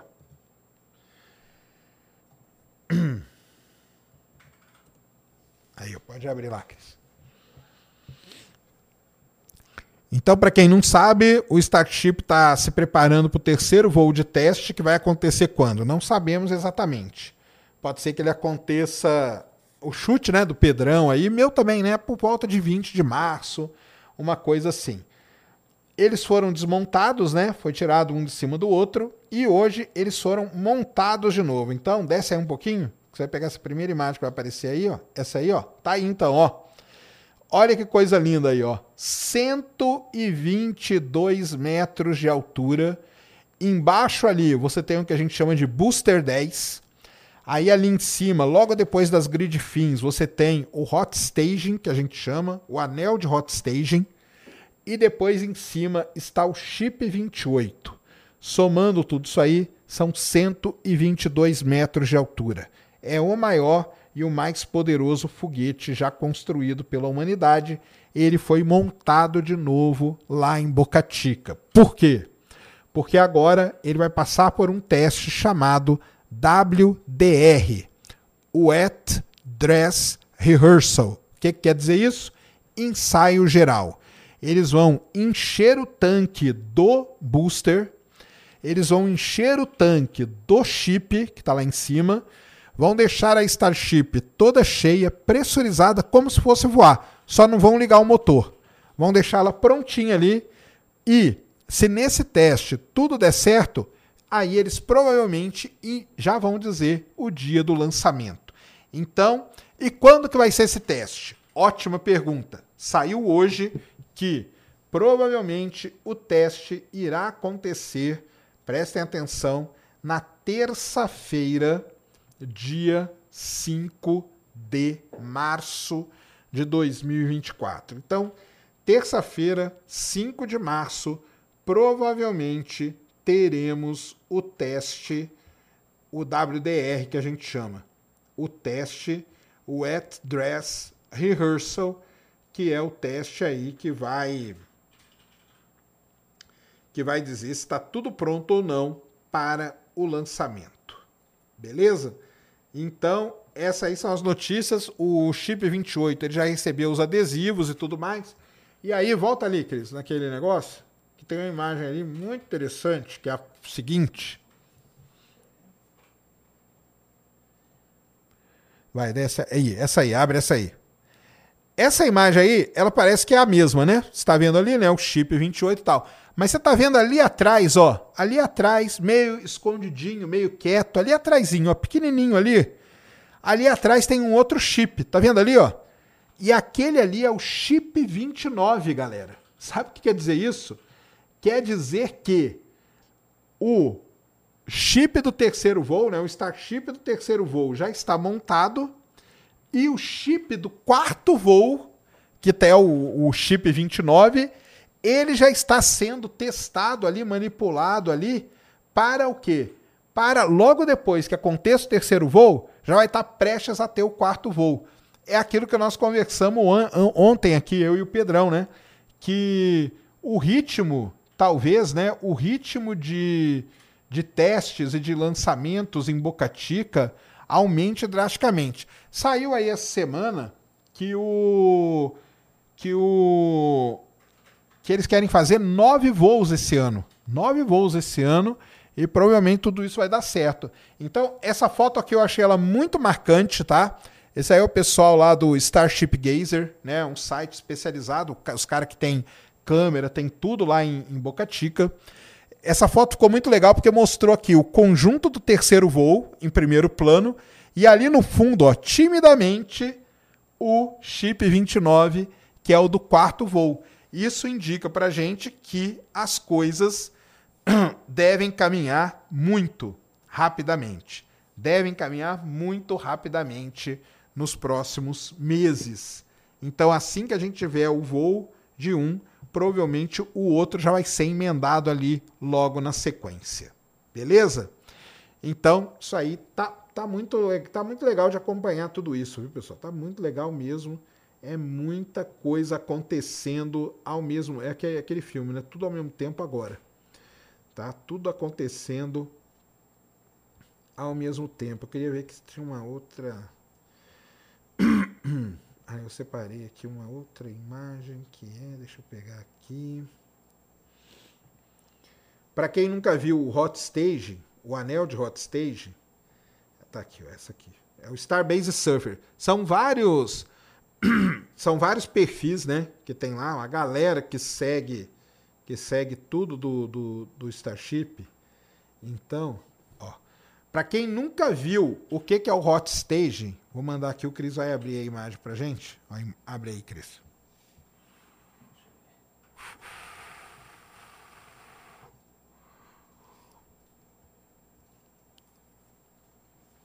O que vocês vão ver agora é o anel de hot stage, tá? Então, pode clicar nela que ela fica bem grandona.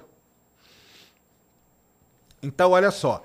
Para quem não entende, isso aí é o final do, do, do, do booster. Tem a grid fins, que é esse negócio preto aí. Aí logo em seguida, tá vendo que tem um negócio todo grelhado ali, ó? Então uma grelha, parece uma grelha de churrasco. Aquele pedacinho ali, aquele pedacinho ali em cima, ele tem dois metros de altura. E aquilo ali a gente chama de anel do hot staging. E por que, que ele é vazado desse jeito? Porque, como a gente explicou ontem, o Pedrão explicou mostrando a maquete dele lá, o hot staging é o seguinte: na hora de separar um estágio do outro, o primeiro estágio, que é o Starship, ele liga os motores ainda acoplado. E depois que o motor começa a funcionar, é que ele separa. Então tem que ter essa, essa grelha aí, tem que ser tudo vazado para o gás sair por ali, senão explodir tudo. Né? E aí você vê o topo do domo ali, ó. É muito legal. Essa foto aí ficou muito. Essa galera lá em Boca Chica, cara, lá em, em Starbase, eles tiram umas fotos de uma resolução, assim, é impressionante, tá? E, então você tá vendo aí, para quem nunca viu o que é um hot staging, agora você tá vendo em detalhe coisa que você só ouvia falar, né? Tá aí, ó. Esse aí, então, é o, o, o anel, o anel de hot staging. Esse pedacinho ali, ó, todo, todo grelhado ali, ele tem 2 metros de altura. E isso faz com que o Starship, o foguete, tenha quanto? 122. 70 do booster, 50 do Starship e 2 do anel de hot stage. Então, tá aí, ó, a gente vê em todos os seus detalhes tudo que está acontecendo com o Starship. Isso aí é um negócio realmente é sensacional, tá? É sensacional mesmo. Então tá aí notícias de Starbase, quando que é, quando que são as coisas, quando que é o lançamento. Deixa eu ver, tem a Mary, como que ela chama, cara? Que a mulher lá é Mary, né? Mary Bocatica. É isso mesmo. Vamos ver. A Mary, tem, tem uma mulher no Twitter, ela chama Mary. Ela mora, ela mora ali, tá? Ela mora ali. Então, ah, que ela, o NASA Space Flight fez uma foto melhor ainda, cara, pra gente ver um negócio aqui. Deixa eu mandar aqui. É que é muita. Cara, os caras ficam o dia inteiro lá, imagina, né? Ficam o dia inteiro tirando foto, né? Aí um pega um ângulo, outro pega outro. E aí sai uns negócios muito legal. Abre aí essa última que eu te mandei, que é da Mary Bocatica.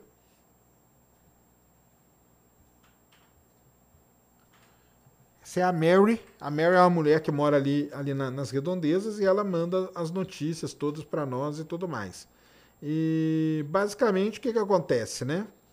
Estão falando que dia 5 será o teste, tá? Porque mandaram fechar a rodovia no dia 5. Isso, abre aí aquela imagem. Ah, isso, essa aí. Ó, essa imagem aí dá para ver, ó, legal, direitinho, ó o, o conjunto do terceiro voo e ali do lado, ó, ó ali do lado o Starship, ó, o chip 29, que é o do quarto voo. E, para terminar de falar disso, só essa última imagem aqui, Cris, abre aí para você ver. Que agora ficou muito legal, que eu achei aqui. A Mary é muito foda, ela tem umas imagens muito maneiras. Pra gente ver a comparação do New Glenn. Lembra que eu falei que o New Glenn tem 98 metros de altura e o Starship tem 122. Então tem uma foto agora que é um do lado do outro, em escala, direitinho, foto, né? E aí vocês vão ver o comparativo. Aí abre aí, ó. E a distância ele está em pés, ó, o tamanho dele. Então tá lá, ó, o New Glenn, né, o Blue Glenn, como o pessoal chama, 325 pés e o Starship 395 pés. Então tá aí, ó. São foguetes, né? Lógico que o Starship é maior, né? Mas são foguetes que a gente pode dizer que são da mesma são foguetes aí da mesma da mesma classe se é que posso dizer desse jeito, né? São foguetes da mesma da mesma classe, tá bom? Vazou o domo. É o domo do, do... vazou o domo, sim. É o domo confirmado, né? Então é o domo de combustível ali que esses foguetes têm. Então essa foto aí ficou muito legal mesmo, aonde dá para ver o comparativo perfeito é, dos dois é, dos dois foguetes, foguetes que são foguetes aí que podemos considerar sendo da, da mesma classe de foguetes, né? Acima dos 90 metros de altura, coisa do tipo. E está tudo programado então para o teste acontecer na próxima. Na próxima. É, terça-feira, dia 5. E aí vamos é, acompanhar o WDR e depois o WDR eles devem soltar então quando que vai ser a, a nossa, o nosso querido terceiro voo de teste. Beleza? Então tá aí, notícias do Starship Ontem nós já falamos muito do Starship, né? Mas hoje aí um resumão das notícias do Starship. Ontem à noite, quando eu estava aqui com o Pedrão, ele ainda não estava montado um em cima do outro. Hoje está. É lindo demais, né, cara? Esse foguete é um negócio impressionante. Lembrando, né, que estamos aí, é, tô com, com conversa aí, né, com algumas empresas. Você que é empresário, que está ouvindo aqui, quiser ter a sua empresa ligada ao que é o top, o estado da arte, da tecnologia da inovação. Então, você que é um empresário que gosta da inovação, que gosta de, de, de tecnologia, considere patrocinar a ida do Space Today lá para transmitir o terceiro voo de teste em loco, tá? Eu tô aí com o pessoal da, da Link Business School, aliás, um salve pro pessoal lá, pro, pro, pro Ângelo, para toda a turma lá. Valeu demais, muito obrigado. Mas ainda também estou indo atrás de outras empresas, logicamente. Quanto mais patrocínio tiver, mais tempo eu posso ficar lá cobrindo, fazendo lives para vocês e a gente conversando. Então você que é empresário e tiver afim, entre em contato comigo que a gente conversa. Eu tenho um Media Kit tudo bonitinho para te apresentar uma proposta e vamos lá que vai ser legal demais, tá? A passagem o pessoal da Giramundo vai me oferecer e estou tentando, buscando aí patrocínios para essa ida. Beleza? Você que é empresário estiver ouvindo aqui, por favor, é, converse com a gente aí.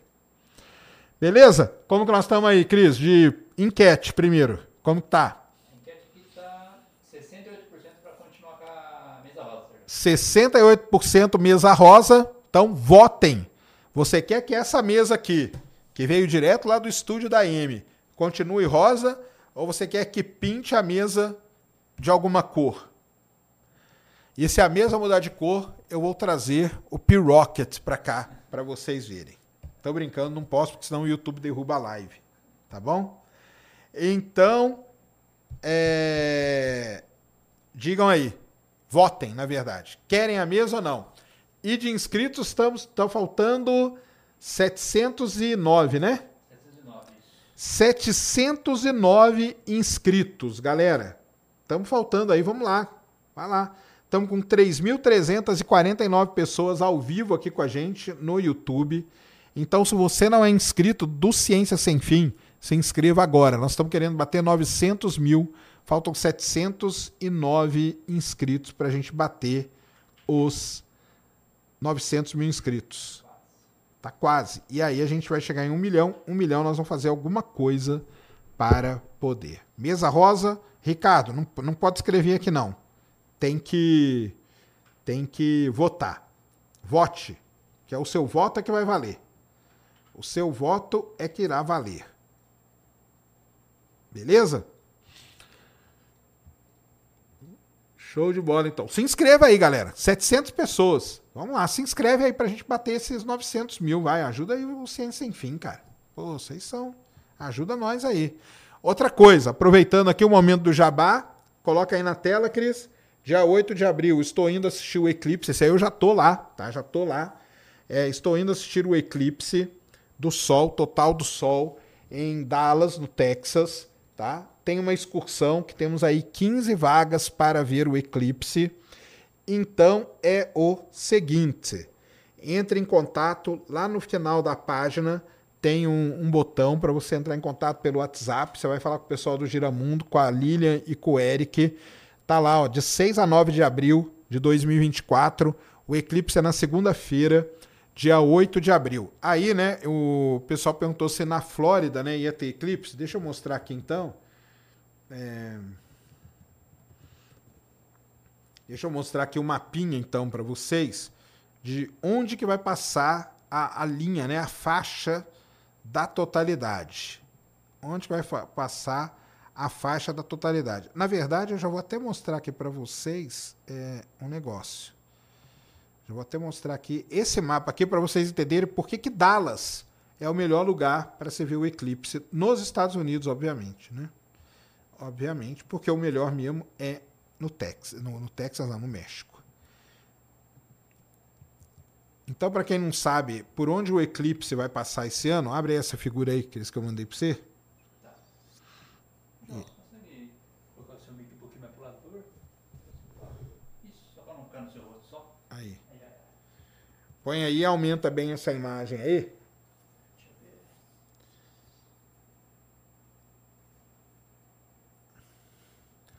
Vocês vão ver aí, para quem não sabe por onde o eclipse vai passar, dia 8 de abril de 2024. Estamos aqui com o histórico de, de nuvens, tá? De como que pode estar a cobertura de nuvens. Como eu falei, o melhor lugar em termos meteorológicos, historicamente falando, é o México. É ali, Tijuana principalmente. Mas, nos Estados Unidos, melhor, os melhores lugares estão no Texas. E no Texas, obviamente que o melhor lugar nada mais é, ó, tá aí o mapa. O que quer dizer esse mapa então? Esse, essa faixa vermelha é por onde vai passar a totalidade. Então, para quem perguntou se na Flórida vai dar para ver o eclipse, não vai. Vai ser eclipse parcial. Só vê a totalidade quem está naquela faixa vermelha. Quais são as principais cidades? Dallas, no Texas, Indianápolis, Indiana, Cleveland, em Ohio. Tá? Essas são as principais cidades. Tem várias outras, logicamente. Dallas, se você ver ali, ó, ele está bem na beirinha ali, ó, aonde a cobertura de nuvens é baixa. O meião dos Estados Unidos, a cobertura de nuvem é média e lá em cima, perto de Chicago, a cobertura de nuvens é muito grande. Então, na passagem do eclipse, o melhor lugar para se ver o eclipse nos Estados Unidos é Dallas, no Texas, por isso que nós estamos indo para lá. Não é à toa. Não é só por isso também é porque a logística é mais fácil. A gente tem um voo que sai daqui, São Paulo, Dallas, vai direto. Então aí você que nunca viu um eclipse total do sol, quer entender como que é, quer ver, vai lá. Venha com a gente, que vai ser legal demais. Te garanto, você não vai esquecer nunca na sua vida. Você não vai esquecer nunca na sua vida. Tá bom? Tranquilo?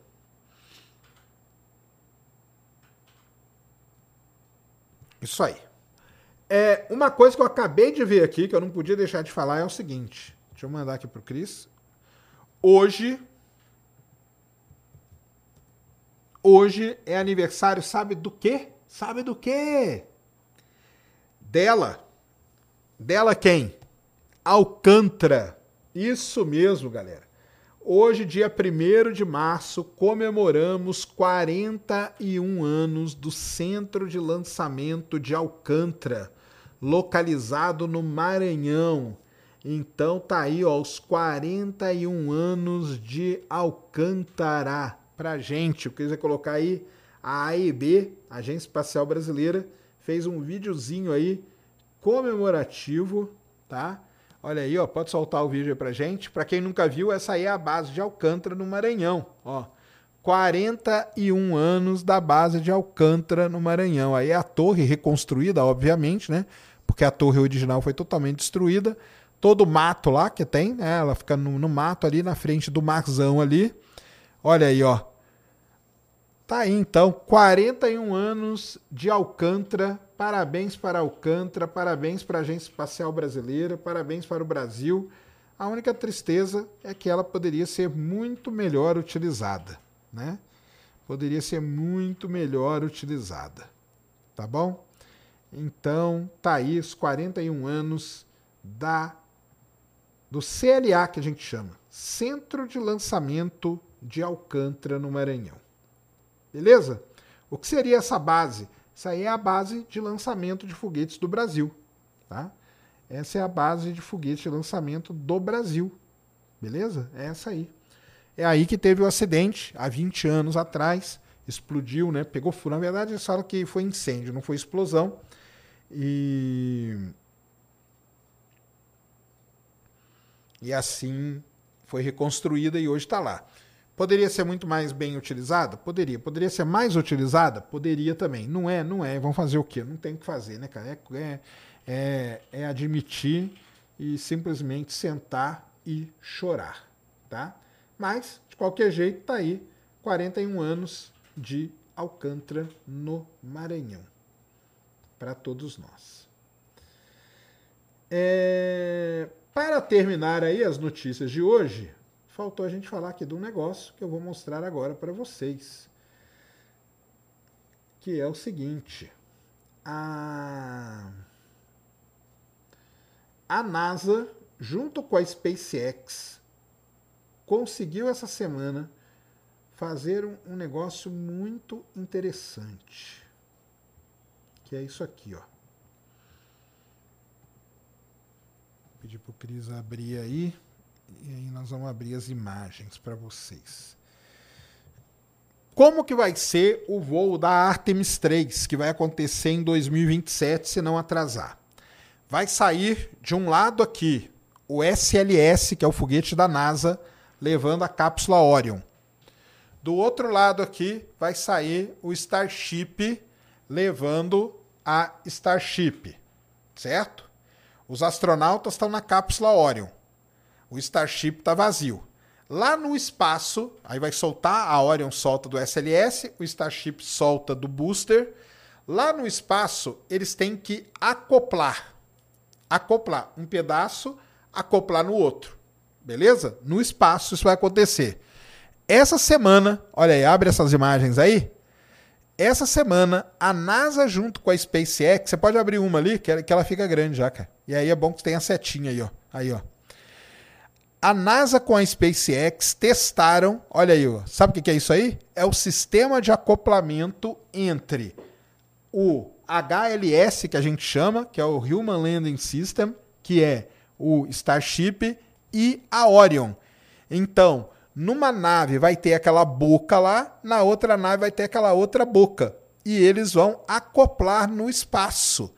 E essa semana foi testado o sistema de acoplamento da Starship Lunar. Olha aí que demais, hein? Isso aí é um passo muito importante para o que a gente está porque a gente está querendo tá querendo fazer aqui, eu te mandar uma outra foto. Tem várias fotos aí, o pessoal conseguiu várias imagens. Aí eu abro e tem uma outra, ó, que eu mandei agora. O pessoal tem, conseguiu várias e várias imagens é, do teste. Eles estão testando. Por quê? Isso aí vai ter que ser acoplado no espaço. Tá? Mas é bom dar uma testada antes, né? Porque a, a Odisseus lá, pelo menos, por exemplo, os caras deixaram de testar quatro sistemas cruciais de funcionamento da Odisseus. Quatro sistemas de. Ali, ó, que bonitão, ó. Então, uma parte vai estar tá na, na, na Orion, tá? A outra parte vai estar tá no Starship. E no espaço elas vão se acoplar. Esse é o sistema que irá fazer, então, o acoplamento das duas naves. É muito bonito isso aí, muito legal e mostrando né, que, embora com todos os problemas e tudo mais que se tem, as coisas acabam que estão, de certa forma, avançando. Né?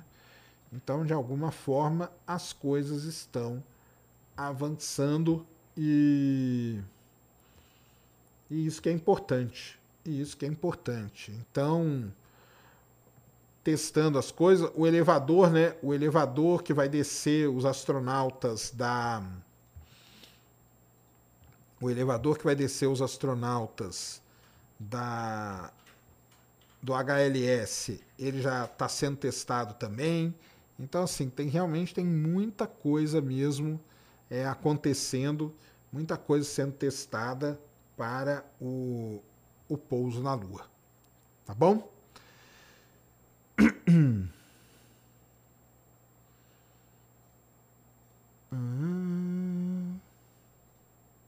Igual interesse. É isso mesmo, né? O, o, o iStuck oficial aqui falou que tá, parece. É, é macho e fêmea. E é igualzinho, né? Para quem lembra do Interestelar, é bem parecido. Por quê? Porque o Interestelar se baseou no que existe na realidade, né? Os caras não inventaram nada do zero. Ué, temos que fazer um sistema que acopla. Vamos fazer o quê? Vamos, vamos pegar um que já existe, né?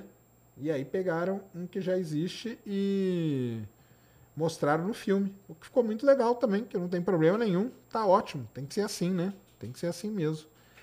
Então é, é isso que, que está acontecendo. Show de bola, galera. Bastante coisa, hein? Ah, onde que vai estar? Tá, o De Alexandre perguntou aqui onde que vai estar tá localizada a abertura do acoplamento da Starship. Eu acho que vai ser no nariz de cone, cara. Eu acho que vai ser. Talvez o, o, o nariz dela, né, De Alexander, vai abrir, igual o da Orion, né? Abre, né? vai abrir e ali vai acoplar. Eu acho que vai ser um sistema. Ali acho que tá falando, ó, tá vendo? Um, um sistema parecido, acho que vai ser um sistema parecido com o sistema da Orion, entendeu? Acho que vai ser um sistema parecido com o sistema da Orion, tá? Felipe M perguntou: o que iluminou o universo? Já respondemos, já mostramos aqui durante a live hoje. Foram as galáxias anãs. Então vai lá para você, volta aí a live para você poder entender o que iluminou o universo. Foram as galáxias anãs, tá bom? As galáxias anãs que iluminaram o nosso universo. Tá tendo o quê? Premiação. A Isabel, essa Isabelle Pereira Nunes aqui ela é brasileira? Tirou segundo lugar? Com o nome desse, né? Deve ser, né? Isabela Pereira Nunes. Não pode ser outra coisa, né? Pereira Nunes não pode ser americana, né? Será que a Franciele vai ganhar? Tem uma brasileira concorrendo ali agora. Vamos ver aqui se a brasileira vai ganhar. Será que depois disso é o prêmio do, do, do, do negócio do Ramon? Vamos ver. Quase 115 mil pessoas assistindo lá com o tiozão Cariani, mestre. Ele lá com a galera, com o Julião, com o Gorgonoide. Ah lá, quem ganhou? Quem ganhou? Ela, Franciele Matos, tá aí, a brasileira. Parabéns aí pra Franciele Matos, brasileira. Deixa eu ver o pessoal comemorando aqui. do Mr. Olímpia e também a campeã atual do Arnold Sports Ohio. É isso aí. Tá aí, ó. Franciele ganhou aí é, a categoria dela. Agora, ó, o Arnold Schwarzenegger entregando o prêmio lá, ó. Ó o Arnold Schwarzenegger, ó. Aí, ó, o Arnold Schwarzenegger entrega o prêmio de primeiro colocado aí a brasileira. Brasileira, né? Franciele Matos, cam campeã do Olímpia e campeã agora do Arnold Classic Ohio. Tá aí, ó. Coisa linda. Brasilzão. Ah, as brasileiras mandam bem demais, né, galera? As brasileiras mandam bem demais. Então, o Dino levou o caneco. Não sei, né, se o Dino levou o caneco. Acho que o Dino não vai ser hoje, não, viu? Acho que vai ser mais. Ou não vai ser mais tarde, ou vai ser amanhã. Eu não entendo, cara, esse negócio de premiação.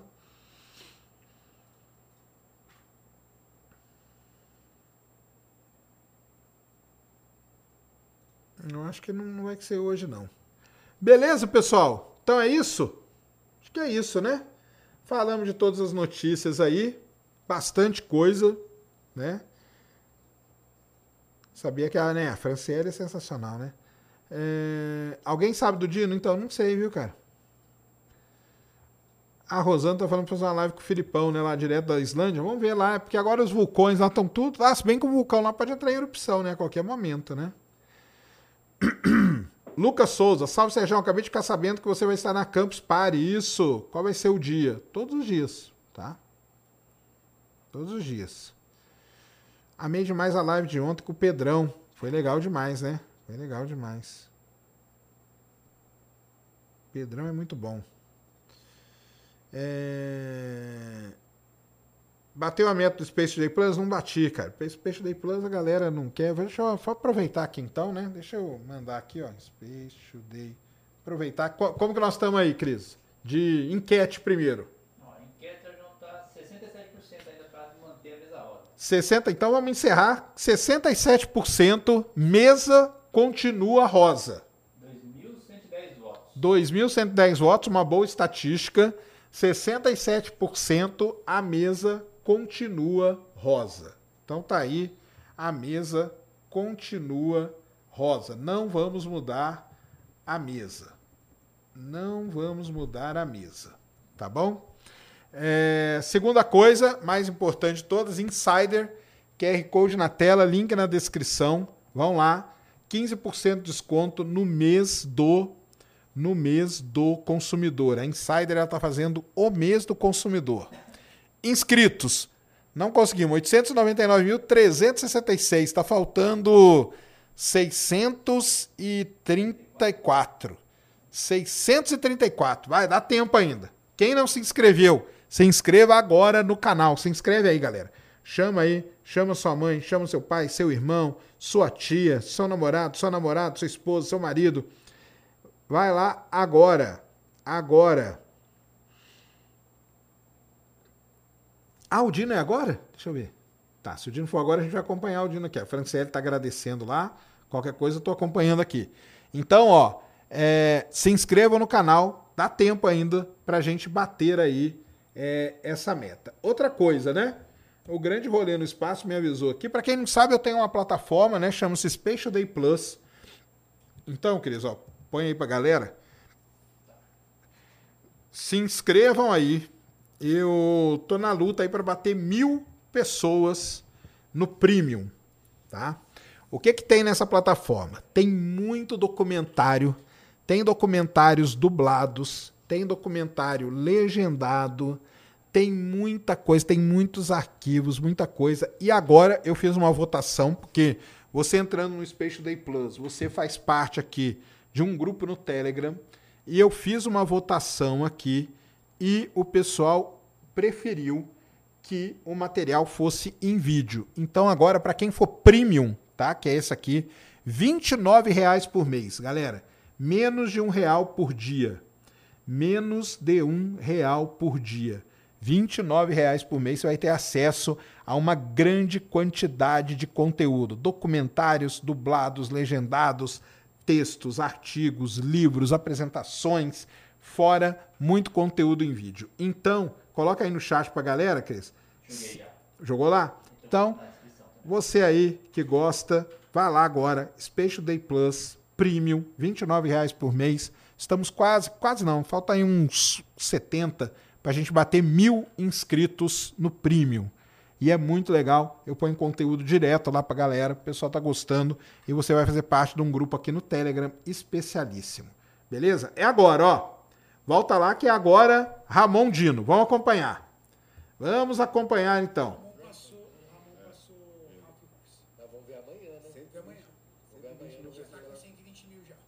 Vamos lá. 121 mil pessoas lá no, no, no, no Renatão.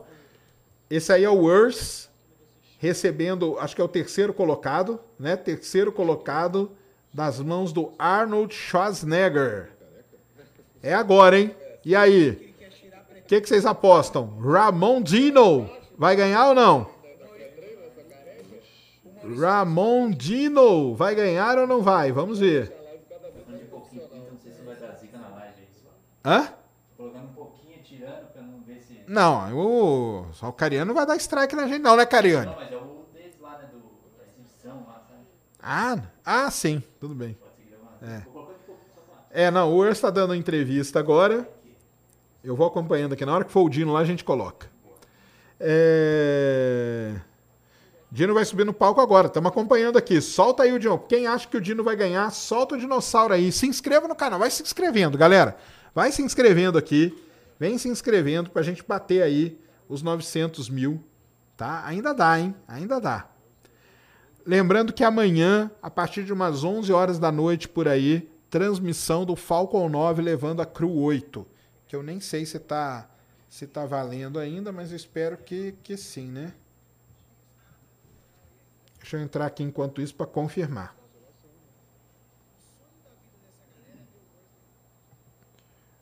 Daqui a pouco, na hora que for o Dino aqui, a gente coloca, tá? É...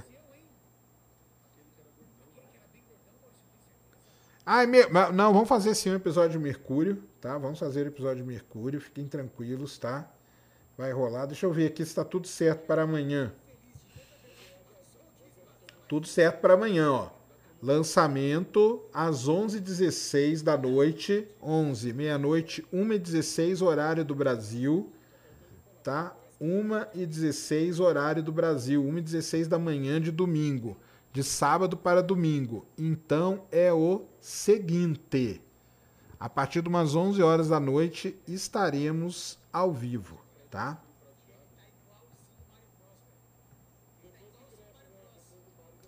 Damian Patrick. Ah, não, o, o Urso ficou em sétimo, ó. Damian Patrick em sexto. Caramba! Vamos lá, os caras estão tão premiando todo mundo. Vamos acompanhando aqui. Na hora que for o Dino, aí eu aviso. Agora vamos pro quinto colocado, hein? Quinto colocado, Arnold Ohio.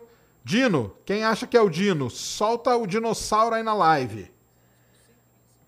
125 mil pessoas lá no Cariani, hein? Ó, Vão lá no, no, no- Renatão e fala que vocês vieram do, do Ciência Sem Fim. Vamos ver se ele fala da gente.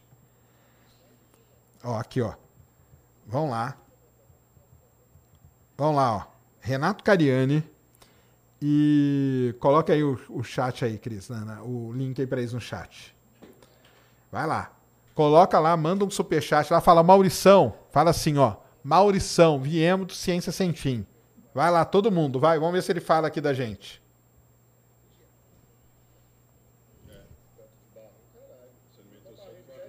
Vai lá. Vai todo mundo lá e fala, viemos do Ciência Sem Fim. Fala, Maurição, viemos do Ciência Sem Fim. Vamos lá, galera. Vamos lá. Brion Ansley, quarto lugar, hein? Quarto lugar. Tá chegando a hora do Dino.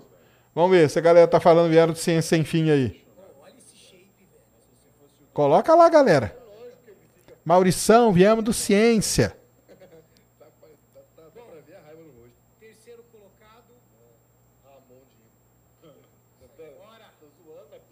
Vamos lá. Terceiro lugar agora, hein? O top 3. a desproporção do quadríceps do Bion também pega. Top 3, hein? Vamos ver. Colocou lá que vocês do Ciência Sem Fim? Fala lá, Maurição, viemos Ciência Sem Fim.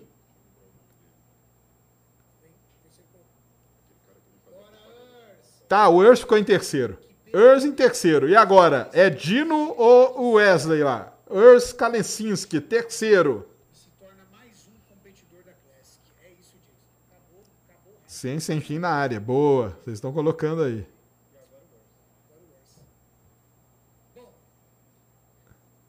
Wesley Vissers, O Wesley Vissers ou Ramon Dino? É agora, hein? primeira vez, pela primeira vez, Ramondino vê um oponente desde 2022 chegando tão Vai lá, galera. Fala lá. Viemos do Ciência Sem Fim. Só por isso que eles vão bater os 130 mil, hein? Só por causa da gente. É agora. Atenção, vamos saber. Segundo colocado. demais, porque vocês estavam colocando ela com 129 mil pessoas na live. Vamos lá. 130. 130. 130. Atenção. 131. Graças ao Ciência Sem Fim. Segundo colocado, o Wesley. Ih! Ramon ficou em segundo, galera. Ramon não ganhou.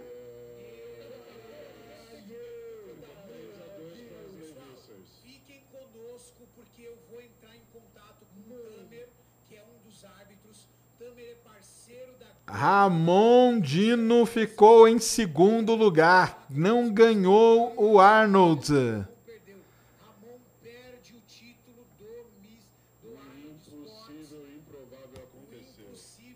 Que isso, cara.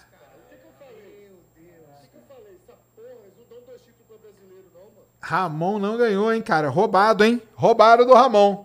Roubaram do dinossauro do Acre, hein? com o árbitro, vamos entender com o árbitro o que aconteceu. Entendeu? Da outra vez deram pra Cassandra, agora deu pro. pro Roubaram do dinossauro do Acre.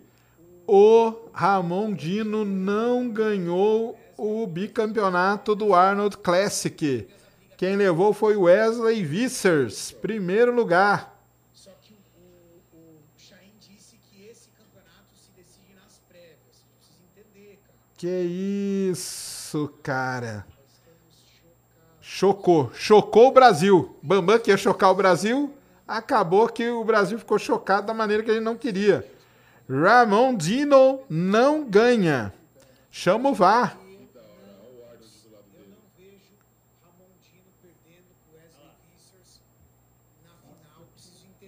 O pessoal tá revoltado. O Wesley Vissers ganhou do Ramon Dino, cara. Roubado ou não, galera? Fala aí. Roubaram do, do dinossauro do Acre ou não? O que, que vocês acham? Roubaram do dinossauro do Acre ou não? Chama o VAR, chama o VAR, né, Gabi?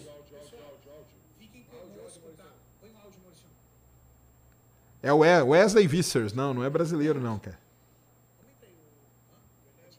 Meteram a mão. De acordo com o Gorgonoid, desde de tarde o Gorgonoid falou que eles não dão dois títulos pro mesmo, né? Pro, pro Brasil, assim. Ia ser muita moral pro Brasil. E tá aí, ó. Ramon. Complicado, complicado demais isso aí, cara. Foi roubado. Tá aí, ó, a galera lá, Cariane, Julião, Gorgonoide, todo mundo lá está abalado. Me dá um tempo, eu vou conseguir falar com o Tamer hoje. Estão abalados. Não é possível que Ramon... Di- Mas tem um negócio também, viu? O Ramon, ele teve seis semanas de preparação só. Os outros caras estão se preparando há muito tempo. Muito complicado, cara. Muito... Não, no ano passado ele levou, ué. Ano passado ele foi campeão do Arnold, tá?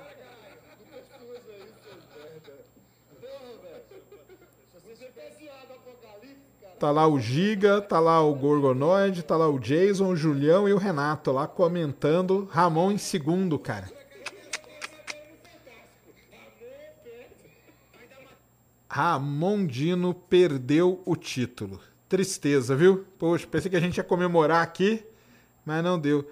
Lê minha pergunta do superchat. Luiz Bergo mandou superchat aqui, deixa eu ver. Não li, não? Rafael.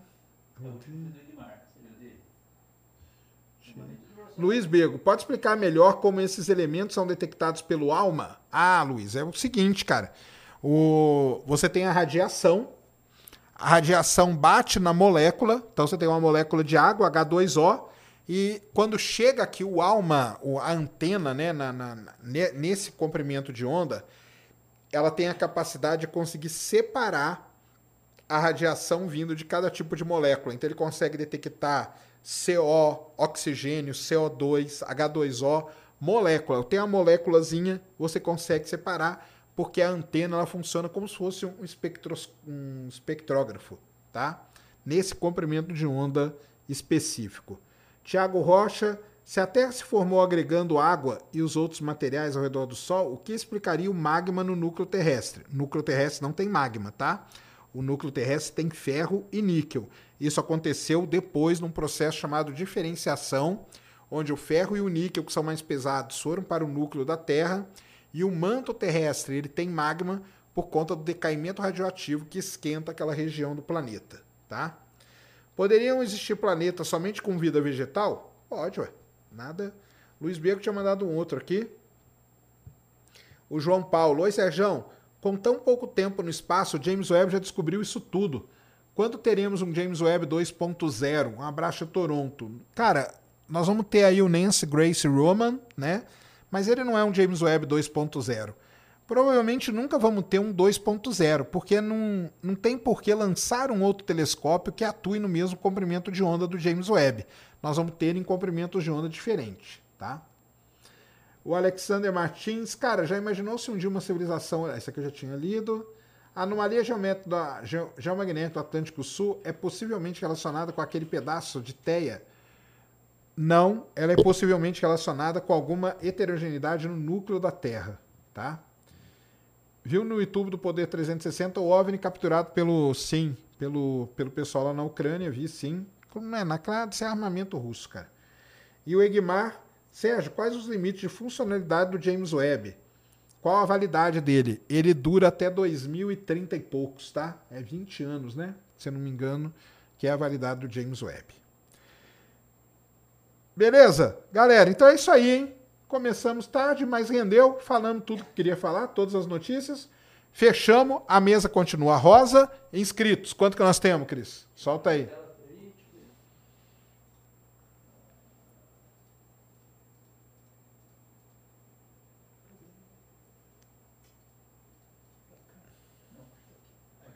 Vamos ver, vai atualizar. 899 380 430. Então tá faltando 570. É isso? 500, pouquinho. 570 inscritos. Então, hoje, amanhã, aí a gente deve bater. Não deu pra bater os 900 mil aqui ao vivo, mas valeu demais a todos. Tá bom? É isso então. Galera, muito obrigado a todos. Valeu demais, tá? É, tamo junto. É, infelizmente o Ramon não ganhou. Ficamos tristes. A Franciele ganhou. E é isso aí. Valeu por acompanharem aí. Mais um Ciência Sem Fim News. Espero que vocês estejam gostando desse formato. A mesa, por votação popular, continua rosa e seguimos assim. Um grande abraço a todos. Amanhã, a partir de umas 11 horas da noite, aproximadamente, lançamento do Falcon 9, levando a Cru 8 tripulantes para a estação. Aí, provavelmente, amanhã, a gente bate aí esses, esses 900 mil aí, esse restinho aí que falta. Tá bom?